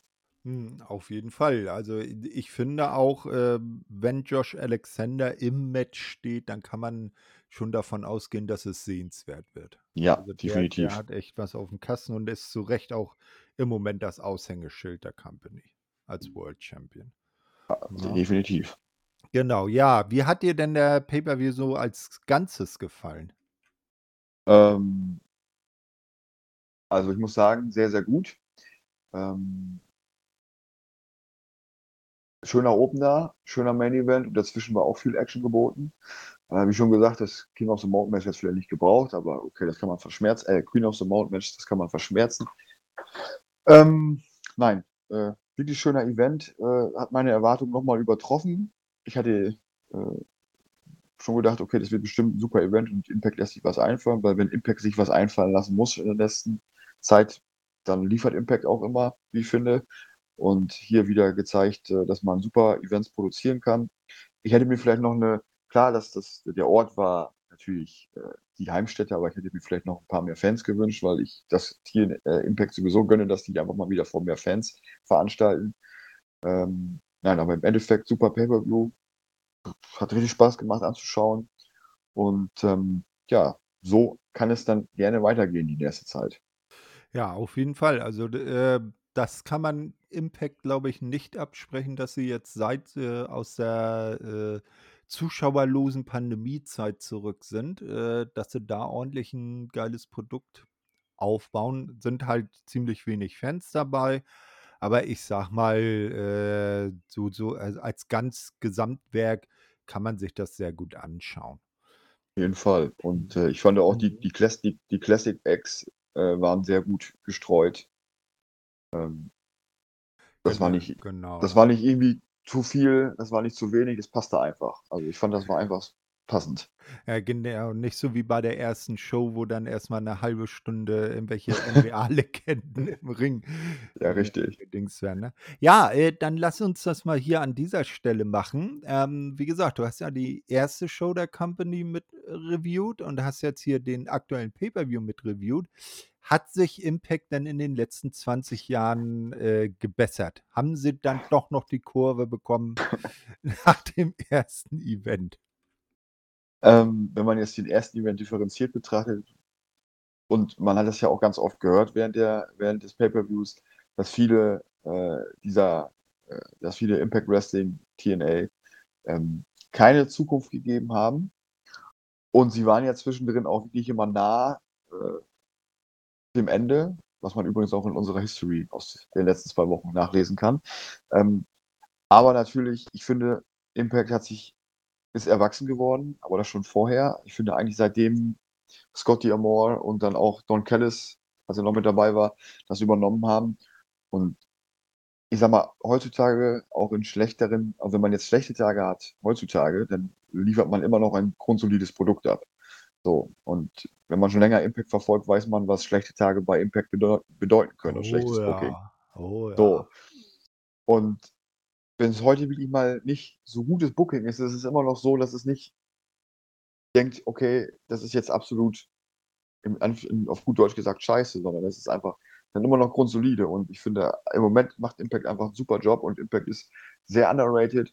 Klar, nach diesem ganzen Geschichte, wo man sich versucht hat, mit der WWE zu battlen in den, in den Monday Night Wars vor zehn Jahren und danach die Jahre, die danach folgten, waren schwierig.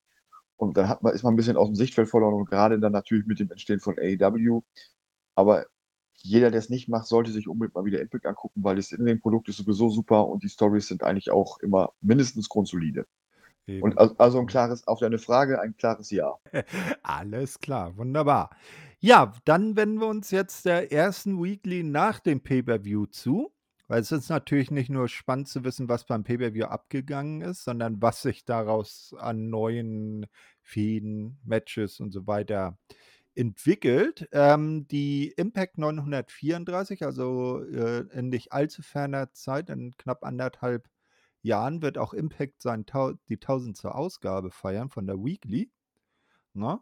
Ähm, muss man auch mal bedenken.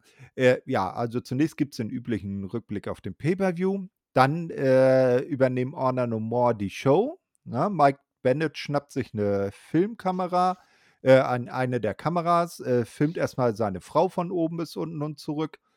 Na, ähm, da hat er vielleicht damals bei New Japan äh, genau hingeguckt. Da gab es nämlich mal ein G1-Final, äh, wo die beiden gerade für New Japan tätig waren. Und da hat New Japan tatsächlich ein Kameramann nur für den Hintern von Maria Canellis abgestellt. es ist surreal gewesen. Naja, Eddie hat dann etwas zu sagen. Er jammert natürlich darüber, dass äh, über das 20-jährige Jubiläum und den äh, zieht über Nashville her und die Fans. Äh, beim Pay-Per-View hätten schließlich Honor No More gewonnen und nicht im, die Impact Originals. Und trotzdem werde, äh, werden die bejubelt. Na, äh, nicht Honor No More haben verloren, sondern nur PCO. Und der guckt dann auch ziemlich komisch. Ähm, na, äh, schaut unglaublich. Äh, es werden aber sofort PCO, PCO-Chants angestimmt. Vincent übernimmt dann das Mikrofon und spricht darüber, dass äh, Tracy Brooks Maria hinterrücks attackiert habe und dass Dilo Brown den Tag gerettet habe. Außerdem habe Earl Hebner illegal den Count durchgezählt. Dann meckert er noch, dass Scott Damour alles geplant habe. Also Scott Damour, das große Mastermind hinter allem. Matt Taven ist dann als nächster dran, erinnert an die Aufmerksamkeit, welche Impact bekäme, seit äh, sie also Honor Nummer da wären, dass Impact sich an ihn dumm und dusselig verdienen würde und sie bekämen nicht den Respekt zurück, der ihnen gebühren würde. Also die äh, ganze Leier von Honor No More, wie sie sich schon irgendwie seit dem ersten Moment äh, von sich geben. Dann wird die Tirade von Honor No More von America's Most Wanted unterbrochen. Also James Storm und äh, Chris Harris sind wieder am Start. Und äh, James Storm ähm, stellt dann die beiden den Honor No More Leuten nochmal vor. Respekt müsse man sich verdienen, so wie Storm und Harris es die letzten 25 Jahre getan hätten. Honor No More solle aus der Niederlage lernen und gestärkt und besser zurückkommen. Doch das Problem sei, dass Honor No More einfach nur Scheiße sind. Na, äh, dann gibt es You Suck Chance. Ähm, also da sind die äh, Fans dann auch gut auf die Worte von James Storm eingestiegen. Kenny King beleidigt dann America's Most Wanted ordentlich und das äh, bewegt Chris Harris dazu, das Wort zu ergreifen. Er sagt, er werde Kenny mehr zum Weinen bringen, als, äh, er, bei, äh, als er es bei der Bachelorette getan hat. Ich weiß jetzt nicht, ob Kenny King bei der amerikanischen Ausgabe der Bachelorette mit bei war. Habe ich mich auch gefragt. Auch äh, mir egal, ich gucke sowas nicht. Zwar habe ihn seine Zeit im Ring viel gekostet, na, ne? also da merkt man, dass Chris Harris äh, doch äh, ziemlich viele Dämonen mit sich rumschleppt. Äh, doch mhm. America's Most Wanted hätten verdammt viel zusammen erreicht. Er erinnert nochmal an die Teams, die sie zu ihrer Zeit, denen sie zu ihrer Zeit gegenübergestanden hätten. Dann nennt er zum Beispiel die Disciples of the New Church oder auch äh, Motor City Machine Guns, Team Canada. Äh, man sei aber nicht so leichtsinnig, sich Honor No More allein zu stellen. Bei Slammiversary habe man ein paar neue Freunde gefunden. Und dann setzt die Musik von den Good Brothers ein. die kommen dann auch ähm, zum Ring und langsam schreitet das Quartett dann auf den Ring zu. Es beginnt ein großer Brawl. Ne? Honor No More äh, im Moment natürlich noch äh, zahlenmäßig überlegen dominiert. Doch dann kommen auch die Briscoes dazu. Ne? Also ein Bier respektive Schrägstrich Wasser zusammen zwischen verbindet. Ähm, ähm, ja, die äh, kommen dann auch noch dazu. dazu. Honor No More dominiert aber weiter. Äh, nee, das war das. Ähm, kommen dazu. Vincent bekommt dann noch den Magic Killer ab und Honor No More ziehen dann äh, äh, Leine und suchen das weiter. So, so rum heißt das. Ja, und die Good Brothers, die Briscoes und America's Most Wanted bleiben dann triumphierend im Ring zurück. Jo. Ja, also, ähm, weil von Anfang an, ich hatte gehofft, oder ich hoffe, es ist der Beginn eines Face-Turns für PCO. Den kann ich mir nämlich sehr gut als Babyface vorstellen, äh, auch mit seinem Gimmick. Ähm, und grundsätzlich zu Honor No More, hm, es ist ja jetzt die letzten Wochen immer so, dass man sie mal wieder stärker buckt und wieder weniger stark, dann wieder stärker, wieder wieder stark. Ich habe mich dann gefragt, wo man damit hin?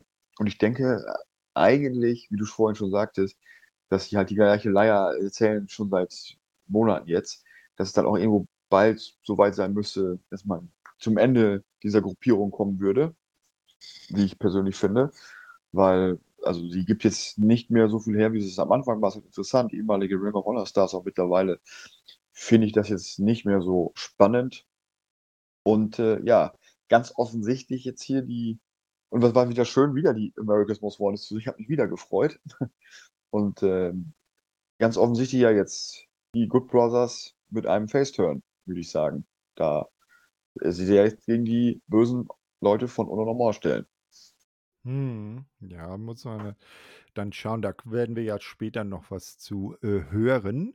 Äh, kommen wir aber mal als nächstes dann äh, zu Giselle Shaw. Die sucht Backstage Alicia Edwards auf und will ihr zu Ehren von Alicias Match in der letzten Woche gegen Mascha Slamovic einen Cupcake schenken. Fand ich echt richtig nett von Giselle. Ähm, zunächst diskutieren die beiden dann aber erstmal, äh, warum sie denn kein Team seien, obwohl Alicia das wohl angenommen habe. Giselle meint aber dann, nee, nee, das war nur eine einmalige Geschichte. Ähm, und äh, die Quintessential Diva, wie Giselle sich selber nennt, äh, sei für das Tech-Team Gold geboren worden und müsse jetzt nur noch die richtige Partnerin finden. Und damit werde sie jetzt heute anfangen und dann geht sie erstmal weg und äh, Alicia äh, probiert den Cupcake.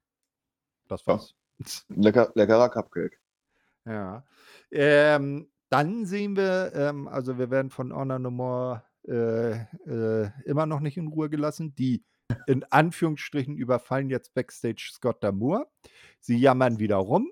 Scott hält ihnen vor, dass sie noch nicht mal das 10-Man-Tag-Team-Match gewinnen können, aber er gebe ihnen bei Against All Odds, na, also äh, nur eine Woche nach dem äh, Pay-Per-View, eine neue Chance gegen die Good Brothers, gegen die Briscoes und gegen James Storm.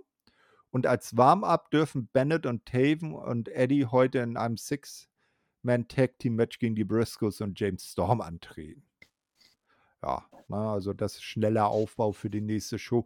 Kann man hier an der Stelle dann vielleicht verstehen, weil man natürlich mit nur einer Weekly bis, zur nächsten, bis zum nächsten größeren Event dann nicht mehr sehr viel aufbauen kann. Dass man dann hier so ein äh, ja, ne, ich sag mal, eine kleine Verlängerung der Geschichte dann macht.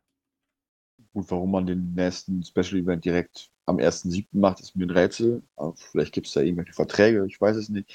Grundsätzlich finde ich, das war ja mit äh, Under Siege auch schon so, dass man das relativ schnell nach dem äh, Rebellion Pay-Per-View gemacht hat. Und hm, ich denke, es muss jetzt kein Special Event kurz nach dem Pay-Per-View geben. Man, kann dann, man hat ja Zeit, weil Born for Glory ist ja auch erst dann im Oktober. Ähm, man könnte jetzt noch ein bisschen was aufbauen, aber okay. Ja, es ist halt jetzt ein sehr kurzer Weg bis zum nächsten Special Event. Und mal gucken. Ja. Ähm, jetzt kommt ein kleiner, ich, ich fürchte mal, kleiner Ablauffehler. Denn jetzt erfahren wir, dass Josh Alexander bei Against All Odds seinen Titel gegen Joe Doring verteidigen wird und heute gegen Dina antritt. Soweit gut gegen Dina, aber das mit dem Joe Doring-Match, äh, da komme ich dann gleich noch dazu, warum ich das an der Stelle ein bisschen unglücklich fand. Ähm, und nun nach einer halben Stunde folgt endlich das erste Match der Weekly. Nachdem ein Drittel der Show schon rum ist, oder fast ein Drittel der Show rum ist, sehen wir dann tatsächlich die erste richtige Action im Ring. Äh, Chelsea Green äh, trifft auf Mia Yim. Diana Perazzo äh, begleitet Chelsea zum Ring und setzt sich dann wieder zu den Kommentatoren. Ne, was natürlich den Drama King äh, sehr freut, der ja mit Diana auch äh, freundschaftlich verbunden ist. Chelsea dominiert das Match auch zunächst, kann Mia ordentlich zusetzen. Mit einem Superplex nach draußen äh, oder draußen übernimmt Mia dann das Kommando, setzt nun ihrerseits der Gegnerin ordentlich zu. Äh, Mia zeigt sogar eine Tarantula in den Seilen.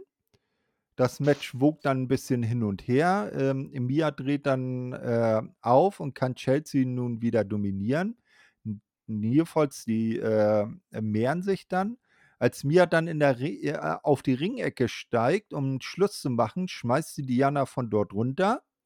Äh, was ich da ein bisschen unglücklich fand, die Ringrichterin schaut in dem Moment direkt auf diese Ringecke. Ja. Und hat nichts richtig. gemacht. Richtig. Ja, äh, ich glaube, die ich glaube, die war auch das erste Mal bei Impact. Also zumindest habe ich jetzt nicht in Erinnerung, dass ich sie da schon allzu oft habe schießen sehen. Ne, ich äh, konnte mich jetzt auch nicht erinnern. Ja, genau. Naja, also äh, Diana sch äh, schmeißt halt ähm, dann Mia von der Ringecke, hilft ihr aber nichts, denn Mickey James kommt zum Ring und kümmert sich um Diana. Im Ring frisst Chelsea dann den Eat Defeat und Mia Yim gewinnt durch Pin. Ja, und da ist wieder die Connection aus dem äh, Queen of the Mountain Match mit Mickey James und Mia Jim. Ähm, ja, es ist schön, dass mit Mickey James wieder am Start ist, weil jedes Mal, wenn ich ihre Team höre, bin ich, freue ich mich. Also, sie hat schon von allen äh, weiblichen Wrestlerinnen, finde ich, äh, ähm, mit die coolste. Also, äh, und äh, sie ist auch so natürlich eine Größe, äh, sowohl bei Impact als auch WWE, also so NWA. Äh, sie war ja schon an vielen Stellen, deswegen, also ich freue mich, dass sie jetzt wieder mehr involviert ist. Sie hat mir ein bisschen gefehlt die letzten Wochen und schön, dass sie jetzt zurück ist. Und äh, mhm. ich denke, ich denk mal, man wird ja jetzt wahrscheinlich auch so ein Match hinbauen mit äh, Mia Jim zusammen gegen Chelsea Green und Diana Perazzo und dann mal gucken. Ja, ich sag ja mal auf jeden Fall, die Geschichte zwischen Chelsea und äh, Mickey ist ja auch noch nicht zu Ende erzählt. Ne? Ich denke mal, das wird man bestimmt noch hinbekommen äh, oder man wird man bestimmt noch strecken, dass man das irgendwie bis Bound for Glory, weil das, das hm. klingt ja mhm. schon nach naja. klingt ja schon nach einem Bound for Glory Match, muss ich sagen, mit dem, mit der, mit dem Background. Ja, eben, das, das äh, denke ich auch so. Das wird da schon ganz gut passen. Ähm, gut, äh, werden wir dann ja mal schauen, wie das da weitergeht zwischen diesen vier Damen. Ähm, Backstage sind wir jetzt Gia Miller, die hat die neuen Knockouts Tag, oder die, eh, Entschuldigung, nicht die neuen, sondern die ehemaligen Knockouts Tag Team Champions, The Influence, zu Gast. Tennille ist mehr mit ihrem Handy beschäftigt und Madison hält sich ihre ledierte Nase.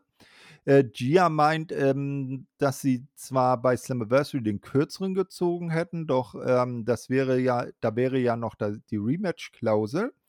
Nun würden sie ähm, jedoch durch Madisons verletzte Nase nicht so schnell diese Klausel ziehen können.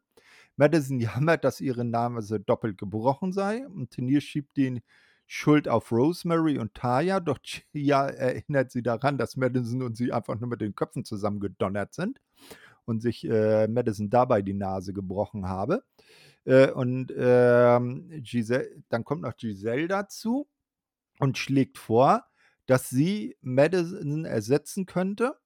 Ja, äh, sie scheint, ähm, die scheint dann mit dem Vorschlag äh, bei Influence oder sie scheint mit dem Vorschlag bei Influence auch durchaus auf offene Ohren zu stoßen. Also äh, sehen wir vielleicht demnächst Neil und äh, Giselle Shaw gegen äh, Rosemary und Taya Valkyrie in einem Tag Team Titelmatch. Das kann gut möglich sein und vielleicht äh, wird ja eine der Damen von The Influence dann eifersüchtig oder stört sich daran, dass die gute Giselle mit dabei ist. Oder mhm. ein, ein, ein neues Dreiergespann äh, gestiegen, man weiß es nicht. Ja, also, also ich, würd, ich würde Giselle mit ihrem Quintessential Diva-Gimmick da auch ganz gut bei The Influence reinpassend finden. Absolut. das ist ja auch eher so ein Gimmick, so, ah, hier, guck mal, meine neuen Twitter-Follower, ah, ne, Mhm. hier ein klei kleines äh, TikTok-Video und so weiter und so fort. Ne, das wäre ja nicht schlecht. Äh, weil das ist ja so, so eine Art It-Girl. Ja, Gimmick, genau. möchte ich jetzt mal so sagen. Ne? So, dann sehen wir ein äh, Tag-Team-Match. Das weltbeste Team der Welt, Johnny Swinger und Zicky Dice sind am Start. und sie treten an gegen Bhupinder Gujar und den äh, Shark mit dem dicksten Bauch der Welt, Sharkboy. Der, Ja, hat, der hat in letzter Zeit nicht wirklich trainiert. nee, der hat auch ein bisschen, glaube ich, äh, sich an sein Gimmick gehalten. Oder an das äh, abgekupferte Gimmick von Stone Cold und ein paar zu viel Bier getrunken, habe ich das Gefühl gehabt. Äh, oder das. Ja, äh, Johnny und Zicky haben gegen Bukipinder und den, äh, da hatte ich jetzt ja auch nochmal geschrieben, den ordentlich aus dem Leim gegangenen Sharkboy nicht wirklich eine Chance, aber das hatten wir ja schon gesagt, dafür sind Johnny und Zicky auch nicht da. Am Ende zeigt dann Bupinder den Gargoyle Spear, der eigentlich recht nice aussieht, wo er so den Spear von zweiten Seil ausspringt. Mhm. Gegen Ziggy und sackt den Sieg ein, also Bupinder, Gujar und Sharkboy gewinnen. Nach dem Match kommen dann aber Dina und Doring zum Ring, attackieren Bupinder. Äh, die anderen drei werden dann auch noch schnell niedergemacht. Äh, Dina ruft dann Josh heraus. Oder wolltest du zu dem Match noch kurz was sagen? Mm, Nein, also es ist halt ein Johnny Swinger-Match, der ist alles gesagt. Alles gesagt, ne? Genau. Kann nur das äh, ein Five-Star-Match sein. Ja, mindestens. genau. So, also dann sind äh, Dina und Joe Doring da, rufen dann Josh ähm, äh, Alexander heraus. Sie werden nicht verschwinden, bis er da sei. Und äh, man lasse sich nicht zweimal bitten.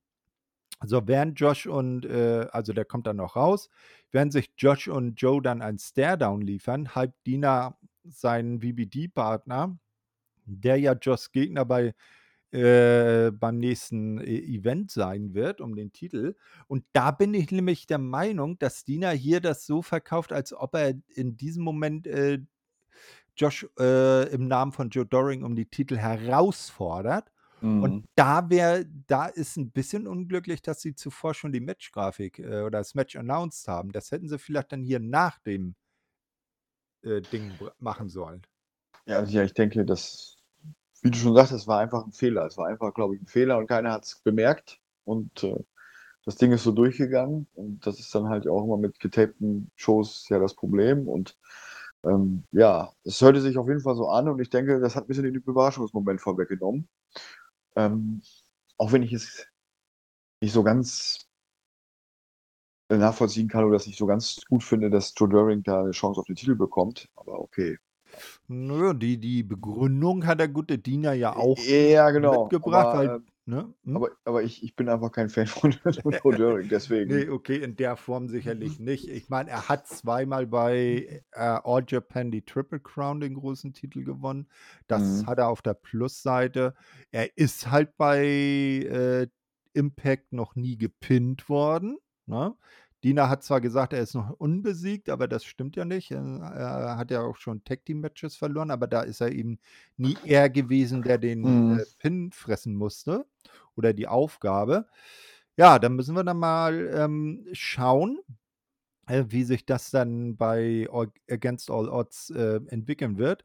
Naja, dann äh, schnappt sich aber auch äh, Josh das Mikrofon. Er stellt dann fest, dass Dina und Doring dies hier auf eigene Rechnung durchziehen und Eric Young, den er ja bei Slammiversary besiegt habe, der der Anführer von VBD sei, das bestimmt nicht gerne sehen werde, wenn die beiden hier auf eigene Rechnung arbeiten. Und äh, Dina wird, schaut dann auch ein bisschen verunsichert. Also er hat dem großen Herrn und Meister darüber nichts erzählt und äh, ähm, hat Sorge, dass der dann ihn wieder bestraft, wieder in den Knast, ins, in die Gefängniszelle steckt und mit, mit Wasser überschüttet und alles. Kennen wir ja alles noch. Na? Ähm, das schmeckt Dina dann, wie gesagt, nicht so wirklich und Doring auch nicht. Beide attackieren den Champ, die Security rückt an. Josh gelingt es, beide VBD-Männer aus dem Ring zu vertreiben. Draußen vermöbelt Doring dann noch ein paar Securities und Dina hat sichtlich Mühe, ihn zu beruhigen. Ne? Dann geht ähm, er wieder in den Ring und äh, sein Match gegen Josh startet. Ne? Wir erinnern uns ja, Josh Alexander gegen Dina war ja auch gleich als Match noch äh, angekündigt. Äh, und der gute Joe Doring wird erstmal von der Security nach hinten geführt. So. Ähm, willst du da noch irgendwas sagen oder soll ich das Match gleich Ähm, anfügen? ähm, ich habe eine Frage. Wer, Ja. wer, äh, wie läuft so ein Bewerbungsverfahren für Wrestling Security ab? Äh, b- bist du Security 17, 18 oder 19, die gegen Wardlow im 20 gegen 1 Handicap-Match abgelust Ja, haben? äh, Ja, ja. Also es zieht sich ja so durch über all die Jahre, seitdem ich Wrestling gucke, aber okay. Viel Talent muss man offensichtlich nicht besitzen und besonders Nee. nicht, oh, besonders nicht um Sicherheit bemüht sein. Äh, nein, aber äh, Du, du, ja, du, du musst nachts viel aussehen und wenig können. genau. Also Ne? da Aber gibt es ja auch so manchen Wrestler, Mhm. aber genau. Äh, aber eins muss man äh, der Security bei Impact lassen. Sie ist auf Zack. Sie ist immer direkt am Ball. Ja, also kaum, dass er irgendwo das ja, ja. äh, fünf Meilen gegen den Wind nach äh, Schlägerei äh, riecht, sind die Jungs da und äh, schlichten gleich oder versuchen zu schlichten. Das ist ja bei anderen Promotions nicht unbedingt der Fall. Also das muss man ihnen zumindest zugute halten. Sie sind alle Masochisten und können das gar nicht äh, schnell genug haben, sich von den Aktiven vermöbeln zu lassen. Das kann, das kann natürlich sein, dass, dass die äh, nicht nur David Penzer damals von der WCW bekommen haben, sondern auch den Doug Dillinger, diesen alten Mann, der immer durch die Ja. Shows lief und der Ja. Sicherheitsinspektor dort war. Vielleicht gab es hier einen Doppelpack. Ja, Ähm, genau. Oder, oder die Security sind alle geheime masochistische Mitglieder im Swingers Dungeon. Das kann natürlich auch Mm. sein. Also ich glaube, irgendwann kommt das Reveal von, von dem Dungeon und dann äh, steckt die ganze Company da mit drin. Und Ja, äh, genau. der, der Strippenzieher bei äh, Impact Wrestling ist in Wirklichkeit Johnny Swinger. Genau, weil Johnny Swinger ist das Mastermeister hinter Impact Wrestling, genauso wie Jaja Binks natürlich der wirkliche dunkle Lord der Sith ist. So ist es. Und, und, und falls ihr das, und falls die Zuschauer äh, oder die Zuhörer sich dann äh, erinnern dann an uns, wir waren die Ersten, die es gesagt haben. Ja, ganz genau. genau, so, also dann das Match äh, Josh Alexander gegen Dina. Äh, auf sich allein gestellt, äh, hat Dina nicht wirklich eine Chance gegen den Champ. Hier und da kann er zwar Aktionen durchbringen, ähm, gewinnt aber nie auf Dauer die Oberhand und gibt dann am Ende im Enkellock auf. Genau, Also das war nichts Besonderes. kurz, kurz und knackig. Hm. Also, also, also, also, ich finde das ja gut, dass Josh Alexander, okay, er ist ja sehr dominant, äh, auch gegen Violent by Design jetzt, mh, bis auf ein paar Sachen in den, in, in irgendwelchen Segmenten, gerade bei der, bei der Contract Signing hatten sie die Oberhand, aber im Grunde ist es ja Josh Alexander, der die Oberhand hat, aber es ist auch okay. Es passt einfach auch zu seinem Gimmick und es ist auch okay, dass er so als Aushängeschild gebuckt wird und es wird nicht aufgesetzt. Und ich finde ihn im Moment auch einfach stark. Ich finde ihn einen mit der stärksten Wrestler, die es im Moment gibt. Auch nicht nur in Impact, sondern auch über die Grenzen von Impact hinaus. Und die Präsentation passt absolut. Und ich finde auch, sehe im Moment keinen anderen World Champion am Horizont als ihn. Nee, nicht wirklich, ne? weil Eddie und, und ich muss auch zugestehen, äh, Eric eigentlich ein bisschen jetzt nicht so äh, glaubhaft als World Champion im Moment rüberkommen. Das hätte ein bisschen mehr Aufbau verdient. Äh, Mm, na, also im Moment ist er schon wirklich der, der den Titel halten sollte, weil er im Moment auch die Strahlkraft hat. absolut. Ja. Genau. Und er macht seinen Job ja auch fantastisch. Ja, äh, Backstage sind wir jetzt wieder Gia Miller, die hat Frankie Kazarian zu Gast. Und sie will wissen, äh, wie er sich denn nach dem Sieg bei Slammiversary fühle. Und äh, Frankie ist natürlich sichtlich zufrieden, man hat das Match ja gewonnen.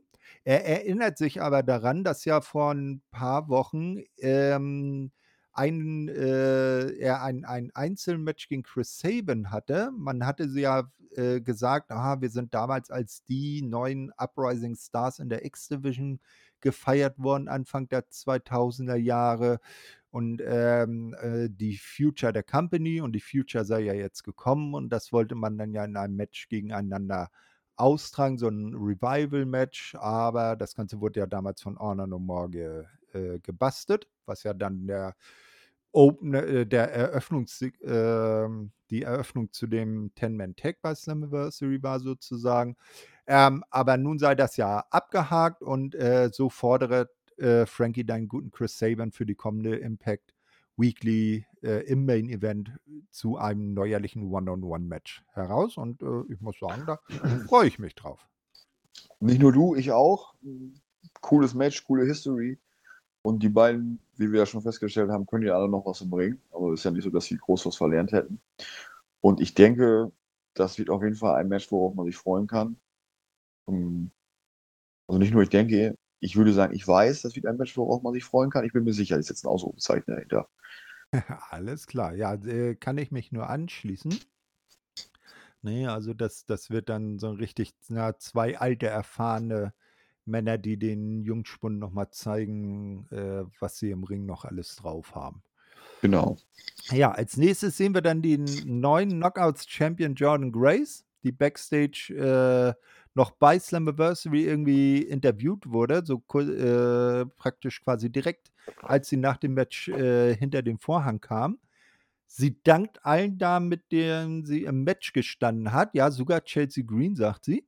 Äh, gern werde sie den Titel gegen jede von ihnen verteidigen, doch sehe sie nicht, dass ihr der Titel so bald wieder abgenommen würde. Also äh, selbst äh, sehr von sich überzeugt, die gute Jordan. Ja, sehr selbstbewusst. Genau, ja. Ähm, dann gibt es aber auch gleich die Antwort und zwar von der ehemaligen Championess von Tasha Steels, die natürlich nicht ohne ihr Faktotum Savannah Evans äh, zu sehen ist. Äh, sie will den Dank nicht. Tasha meint, dass Jordan ähm, die Ehre habe, bei Against All Odds gegen sie den Titel zu verteidigen, wenn sie nächste Woche äh, das Match gegen Savannah Evans überstehe. Aber das werde ja nicht passieren. Na, das, ist bisschen, das, das, ist ein bisschen komisch, dass die Champion, ja. dass der Champion erst ein Match überstehen muss, damit er gegen den Herausforderer antreten darf. Ja, ja nu, gut, äh, Tascha hat halt ihre Rückmatch-Klausel, ne, die kann sie ja ziehen und äh, dann ähm, muss natürlich vorher nochmal der Champion geschwächt werden. Ja, absolut. Aber so ein Einzelmatch äh, Jordan Grace gegen Tasha Steels, das, äh, das kann bei Against All Odds auch was Feines werden. So, ähm, Sammy hat noch nicht genug. Ne? Also, ähm, er hat jetzt bei Slammiversary Moose ähm, äh, Monster Ball platt gemacht. Und jetzt braucht er noch einen kleinen Snack für danach, nämlich den guten Jack Price. Der hat natürlich keine äh, Chance. Ein amtlicher Squash und Sammy gewinnt durch Pin. So, äh, aber die Geschichte gegen Moose ist leider noch nicht zu Ende der gute Moose kommt nämlich nach dem Match zum Ring, spiert Sammy weg. Moose-Chants sind zu hören, also auch die Fans scheinen davon noch nicht genug zu haben. Moose vermöppt äh, Sammy dann erstmal mit einem Stuhl weiter, schickt ihn auch nochmal durch einen Tisch. Monsters Ball war doch wohl nicht, äh, war wohl doch nicht der letzte Akt der Geschichte. Ja, so wie es aussieht, leider nicht. Hm, wie wir schon vorhin angemerkt haben, schöner Abschluss wäre es gewesen mit dem Monster Ball mit, aber ja, ganz offensichtlich wusste man jetzt auch noch nicht, was man mit Moose und Sammy anfangen soll oder wo man sie hinschicken soll, in welche Richtung und deswegen wird diese Fehde jetzt hier verlängert. Aber es hätte es definitiv nicht gebraucht. Nee, nicht wirklich. Aber da kommen wir da gleich noch dazu. Jetzt sehen wir dann America's Most Wanted, die Briscoes äh, Backstage, die sich für ihr Six-Man-Tag-Match fertig machen. Die Good Brothers kommen natürlich dazu und erklären, dass man heute äh, den dreien am Ring den äh, Rücken frei halten werde. Und dann will auch Chris Harris mit zum Ring kommen, wird aber von James Storm zurückgehalten und der sagt, ey, äh, pass mal auf, du, wir wissen beide, das ist keine gute Idee, wenn du dich in ein Match stürzt. Äh, das kann dich wieder an ganz dunkle Orte führen, äh, wo du schon mal warst. Äh, das wollen wir beide nicht. Bleib du mal äh, hier, äh, ich regel das mit den Jungs schon allein. Und der gute Chris sieht das dann auch ein und äh, bleibt dann zurück und lässt das Quintett dann zum Ring ziehen. Obwohl er sah ein bisschen nachdenklich, traurig, irgendwie so eine Mischung aus, als er dann zurückbleiben musste. Ja, man merkt die, also es ist schon so ein letzter, so ein letzter Restzweifel bleibt, was dieser abschließende Blick bedeuten soll. Mhm. Das, also man hat ja gemerkt, er ringt mit sich und er war nicht unbedingt davon überzeugt, was zu 100 Prozent, was äh, James Storm ihm gesagt hat. Deswegen bin mal gespannt, ob das noch was gibt in der Zukunft. Das, äh, ja, das äh, könnte durchaus sein. Werden wir sehen. So, Sammy ist jetzt Backstage unterwegs, äh, sucht Scott Damour, ne, trifft aber nur Gail Kim. Aber die ist ja auch offizielle bei Impact. Und Sammy äh, sagt dann, ey, das kann doch nicht sein, dass Moose hier wieder eingreift. Äh, war Monsters Ball nicht genug, aber okay, ich habe einen alten Kumpel angerufen, also in den letzten zehn Sekunden zwischen Ring und äh, hat er mal eben bei Raven angerufen und hat gefragt, ey, Raven, hast du was dagegen, wenn wir deine alte Match-Simulation Ravens Clockwork House of äh, Clockwork Orange House of Fun Match äh, wieder auspacken? Äh, hat Raven nichts dagegen und das fordert Moose jetzt für Against All Odds äh, fordert äh, Sammy jetzt für Against All Odds gegen Moose und Gail setzt das Match dann auch an. Ja, also absolut glücklicher Zufall, dass er in, den, in, der kurzen Zeit Raven erreicht hat und ihn nach der Erlaubnis fragen konnte, muss man sagen. Ähm, super, ich, äh, wo wir gerade noch gesagt haben, wir haben ein Match, wo wir uns darauf freuen, kommt jetzt eins, wo ich mich nicht so sehr darauf freuen werde, aber vielleicht ähm, überraschen uns die beiden ja eines Besseren. Ja, also ich sag mal, von der Grundstipulation her, diese Matchart gab es halt ähm, in den ersten zwei Jahren bei äh, NWA TNA ziemlich oft, weil Raven da selber damals unterwegs war. Ähm, es ist jetzt kein solcher Unfall wie äh, äh, ein of the Mountain oder eine Reverse Battle Royal. Äh, ich sage jetzt aber, Monsters Ball Match wäre schon heftig genug, um so eine Feder abzuschließen. Da muss man jetzt nicht noch unbedingt einen draufsetzen. War aber wahrscheinlich jetzt, um die, äh, um da irgendwas für Against All Odds, um die Card zu füllen. Dann wollen wir mal hoffen, dass Sammy auch das Ding gewinnt und dass das dann endgültig zu Ende ist. Also ja, das sollte dann wirklich das Letzte sein. Und dann hoffe ich, dass er in, in andere Bereiche kommt, der Card, äh, weil Sammy ist einfach auch mit einer der charismatischsten Superstars, die Impact ja im Rooster hat. Und äh, alleine seine Interviews, also dann auch sein ganzer Entrance und der Mann ist einfach wirklich Gold. Ich finde den Mann einfach wirklich, äh, ja, der gehört noch ein bisschen höher und dann mal schauen, wie er den Nest dann auftreten wird. Ob er dann vielleicht auch mal wieder Josh Alexander herausfordern wird. Mal gucken. Er wäre zumindest ein logischer äh, ja. Kandidat dafür, ne? Auf jeden Fall. Ja, als nächstes sehen wir dann das äh, eben angemerkte Six-Man-Tag-Team-Match. Honor No More in der Besetzung Mike Bennett, Matt Taven und Eddie Edwards mit Maria am Ring gegen die Briscoes und James Storm. Ähm, und äh, äh, anzumerken hier, Maria geht nicht zum Kommentar, sondern bleibt wirklich ringside. Na, auch äh, eher ungewöhnlich, sonst äh, mhm. ist er eigentlich immer am Kommentar. Die Faces haben dann zunächst das Momentum für sich und Eddie muss ordentlich einstecken erst als sie, ähm, als es dann nach draußen geht, ähm, zu mehreren, ähm, können Honor No More James Storm äh, gemeinsam äh, niedermachen und kommen dann langsam ins Match. Sie separieren Storm dann auch in Ring und äh, schwächen ihn weiter systematisch. Ähm, dann kommt der Hot Tag zu den Briscoes. Ähm, Honor No More bleiben aber am Drücker. Maria kann es nicht glauben, dass sich Mark Briscoe aus einem Cover befreit. Da schaut sie ziemlich verwundert. Am Ende ziehen Bennett und Taven dann aber ihren Finisher durch und sacken den Sieg ein. Also Sieger durch Pin hier Honor No More.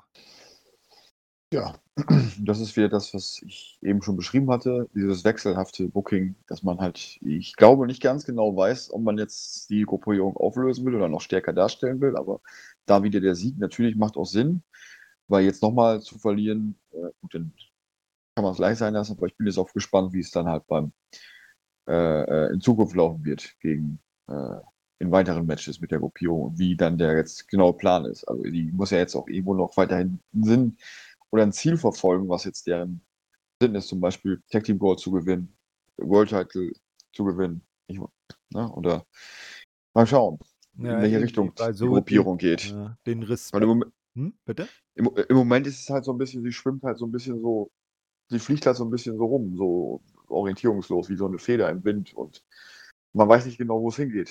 Und das, kommt, das habe ich so ein bisschen, so eine Heel-Stable braucht halt immer eine klare, äh, Richtung. Ja, so, wir, ja, entweder gen- übernehmen wir die Company oder wir wollen jetzt hier den World Title haben. So. Das, das wäre vielleicht äh, dann zu Anfang das Schlauere gewesen, wenn sie so eine Invasion-Storyline draus gebastelt hätten. Ja. Na, aber das war ja zu Anfang, "Wow, wir, bei ROH hat uns keiner gemocht, hier mag uns keiner, wir kriegen keinen Respekt und was wir ja eigentlich wollen, wissen wir auch nicht. Na, äh, so wie, wie du sagst, wenn klar irgendwie rausgekommen wäre, erstmal die Geschichte, wir haben noch einen geheimnisvollen Anführer, das war dann ja Mhm. Eddie Edwards und der wäre dann der klare für den äh, Main Event gewesen, World Title, hätte eine gut super Fehde gegen Josh geben können. Na, und Matt Taven und Mike Bennett, die ja schon bei Ring of Honor Tag Team Champions waren, hätten dann auf die Tag Team Titel gehen können und Kenny auf den X-Division Titel. Man hätte sich äh, quasi für alle Bereiche einen gehabt. Na, aber man hat ja halt andere Wege beschritten und nicht zum Besten. Leider hat man hier ein wenig, äh, also wenn wir vorhin Impact gelobt haben, haben hier ein bisschen Potenzial äh, verschenkt, weil da hätte man teilweise diese Gruppierung einfach noch stärker und das ganz große Gefahr hätte aufbauen können. Und ähm, auch was, was, was dann Championship Gold anbelangt, denke ich, da hätte man noch machen können. Dann hätte man mit Eddie Edwards zum Beispiel auch vielleicht einen starken Gegner für, für, äh, für Josh Alexander aufbauen können. Das hat man mittlerweile, das hat man auch ein bisschen verpasst. Ne, Das Eddie Edwards ist jetzt dahin, ist jetzt Heal, aber hat es ihnen jetzt unbedingt was gebracht? Ich würde sagen, nein. Nee, nicht wirklich, da hast du recht.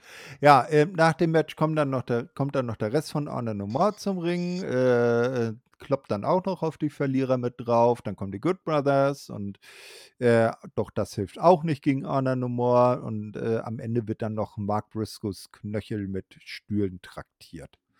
Na, so, und ähm, die Show geht dann mit einem, mit den triumphierenden Honor No More dann auch zu Ende.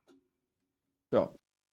Also, äh, wie ich vorhin schon sagte, ähm, jetzt Honor No More. Ich meine, jetzt müsste man das Momentum dann auch wirklich ausnutzen. Man kann ja jetzt noch in eine gewisse Richtung gehen mit Honor No More, wenn man will. Äh, allerdings müsste dann jetzt in den nächsten Wochen auch weiterhin stark gebuckt werden. Und man muss das einfach mal auch durchziehen. Und ähm, ich hoffe es ein bisschen. Oder man geht jetzt wirklich auf das Ende hinzu und überlegt sich für die was, was Neues. Nur allerdings sehe ich im Moment keine mh, große Verwendung für die Mitglieder der Gruppierung, außer bei Honor No More. Deswegen schwierig. Hm, ja, das ist, das ist eben so die Sache. D- Was ma- fängst du mit solchen Leuten an, wenn sich dann so ein Stable auseinanderdividiert, ne? Ich habe Mhm. aber auch so ein bisschen den Verdacht, dass sie da vielleicht eher so auf, auf, auf Sparflamme oder auf, auf, äh, auf am Köcheln gehalten werden und dann vielleicht doch irgendwann äh, wieder zum äh, rebrandeten Ring of Honor zurückkehren.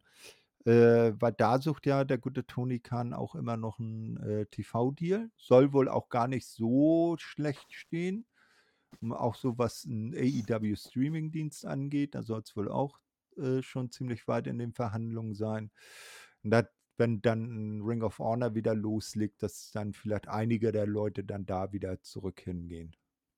Ähm, ja, ich hoffe es. Ich hoffe, dass Ring of Honor wieder losgeht. Und wie du schon sagtest, äh, ja, der gute Tony ist dabei und ist in Verhandlungen auch mit Warner Brothers. Und das passiert ja alles in Abstimmung mit Warner, weil es ja auch der Hauptmedienpartner ist von AEW. Ähm, und ich hoffe, dass es eine richtige Weekly auch wieder gibt für Ring of Honor. Ähm, mit der neuen Version von Ring of Honor. Und ich bin gespannt. Also, ähm, ich verfolge ja Ring of Honor auch schon länger und das ist inzwischen ein bisschen eingeschlafen, aber jetzt wieder. Und äh, gerade zu die letzten Monate und war auch froh, dass Tony Khan das übernommen hat. Und ich hoffe, ich hoffe, ähm, und das hat ja schon der erste Pay-Per-View unter seiner Regie gezeigt bei Ring of Honor, der war ja schon wirklich sehr gut. Supercard of Honor, deswegen hoffe ich, dass es so weitergeht und dass man diesen, weiter in diese Richtung geht. Ja, das Und- auf jeden Fall. Das war ein Wahnsinns-Event. Und schaut Briscoes gegen FDA. Das genau. beste Match vom Mania-Wochenende. Wahnsinns, Wahnsinns Tag Team Match zusammen mit der Rückkehr von Samoa Joe. Mm, Der, wie ich finde, wo wir bei Samoa Joe sind, der hat halt gefehlt beim Slammiversary Pay-Per-View, weil alle, so wie ein Kurt Angles Ding, AJ Styles war dabei Und er hat sich ja dazu auch geäußert und hat dann halt gesagt, er wurde nicht gefragt und er hätte auch keine Zeit gehabt. Okay, dass er hätte keine Zeit gehabt, klang so ein bisschen wie, die haben mich nicht gefragt, ich habe auch keine Zeit gehabt, so ein bisschen beleidigt. Ähm, aber hat mich gewundert, dass Samoa Joe nicht mal gefragt worden ist. Und hm, ich, mich würde der Hintergrund interessieren. Darüber habe ich bis jetzt noch nichts gefunden. Hm, aber mich würde der Hintergrund interessieren, warum man Samoa Joe nicht mit eingebunden hat. Ja, ne, wie gesagt, das, er wäre ja mein äh, Favoritentipp für, das, für den fünften Platz im Team Impact Originals gewesen. Ne?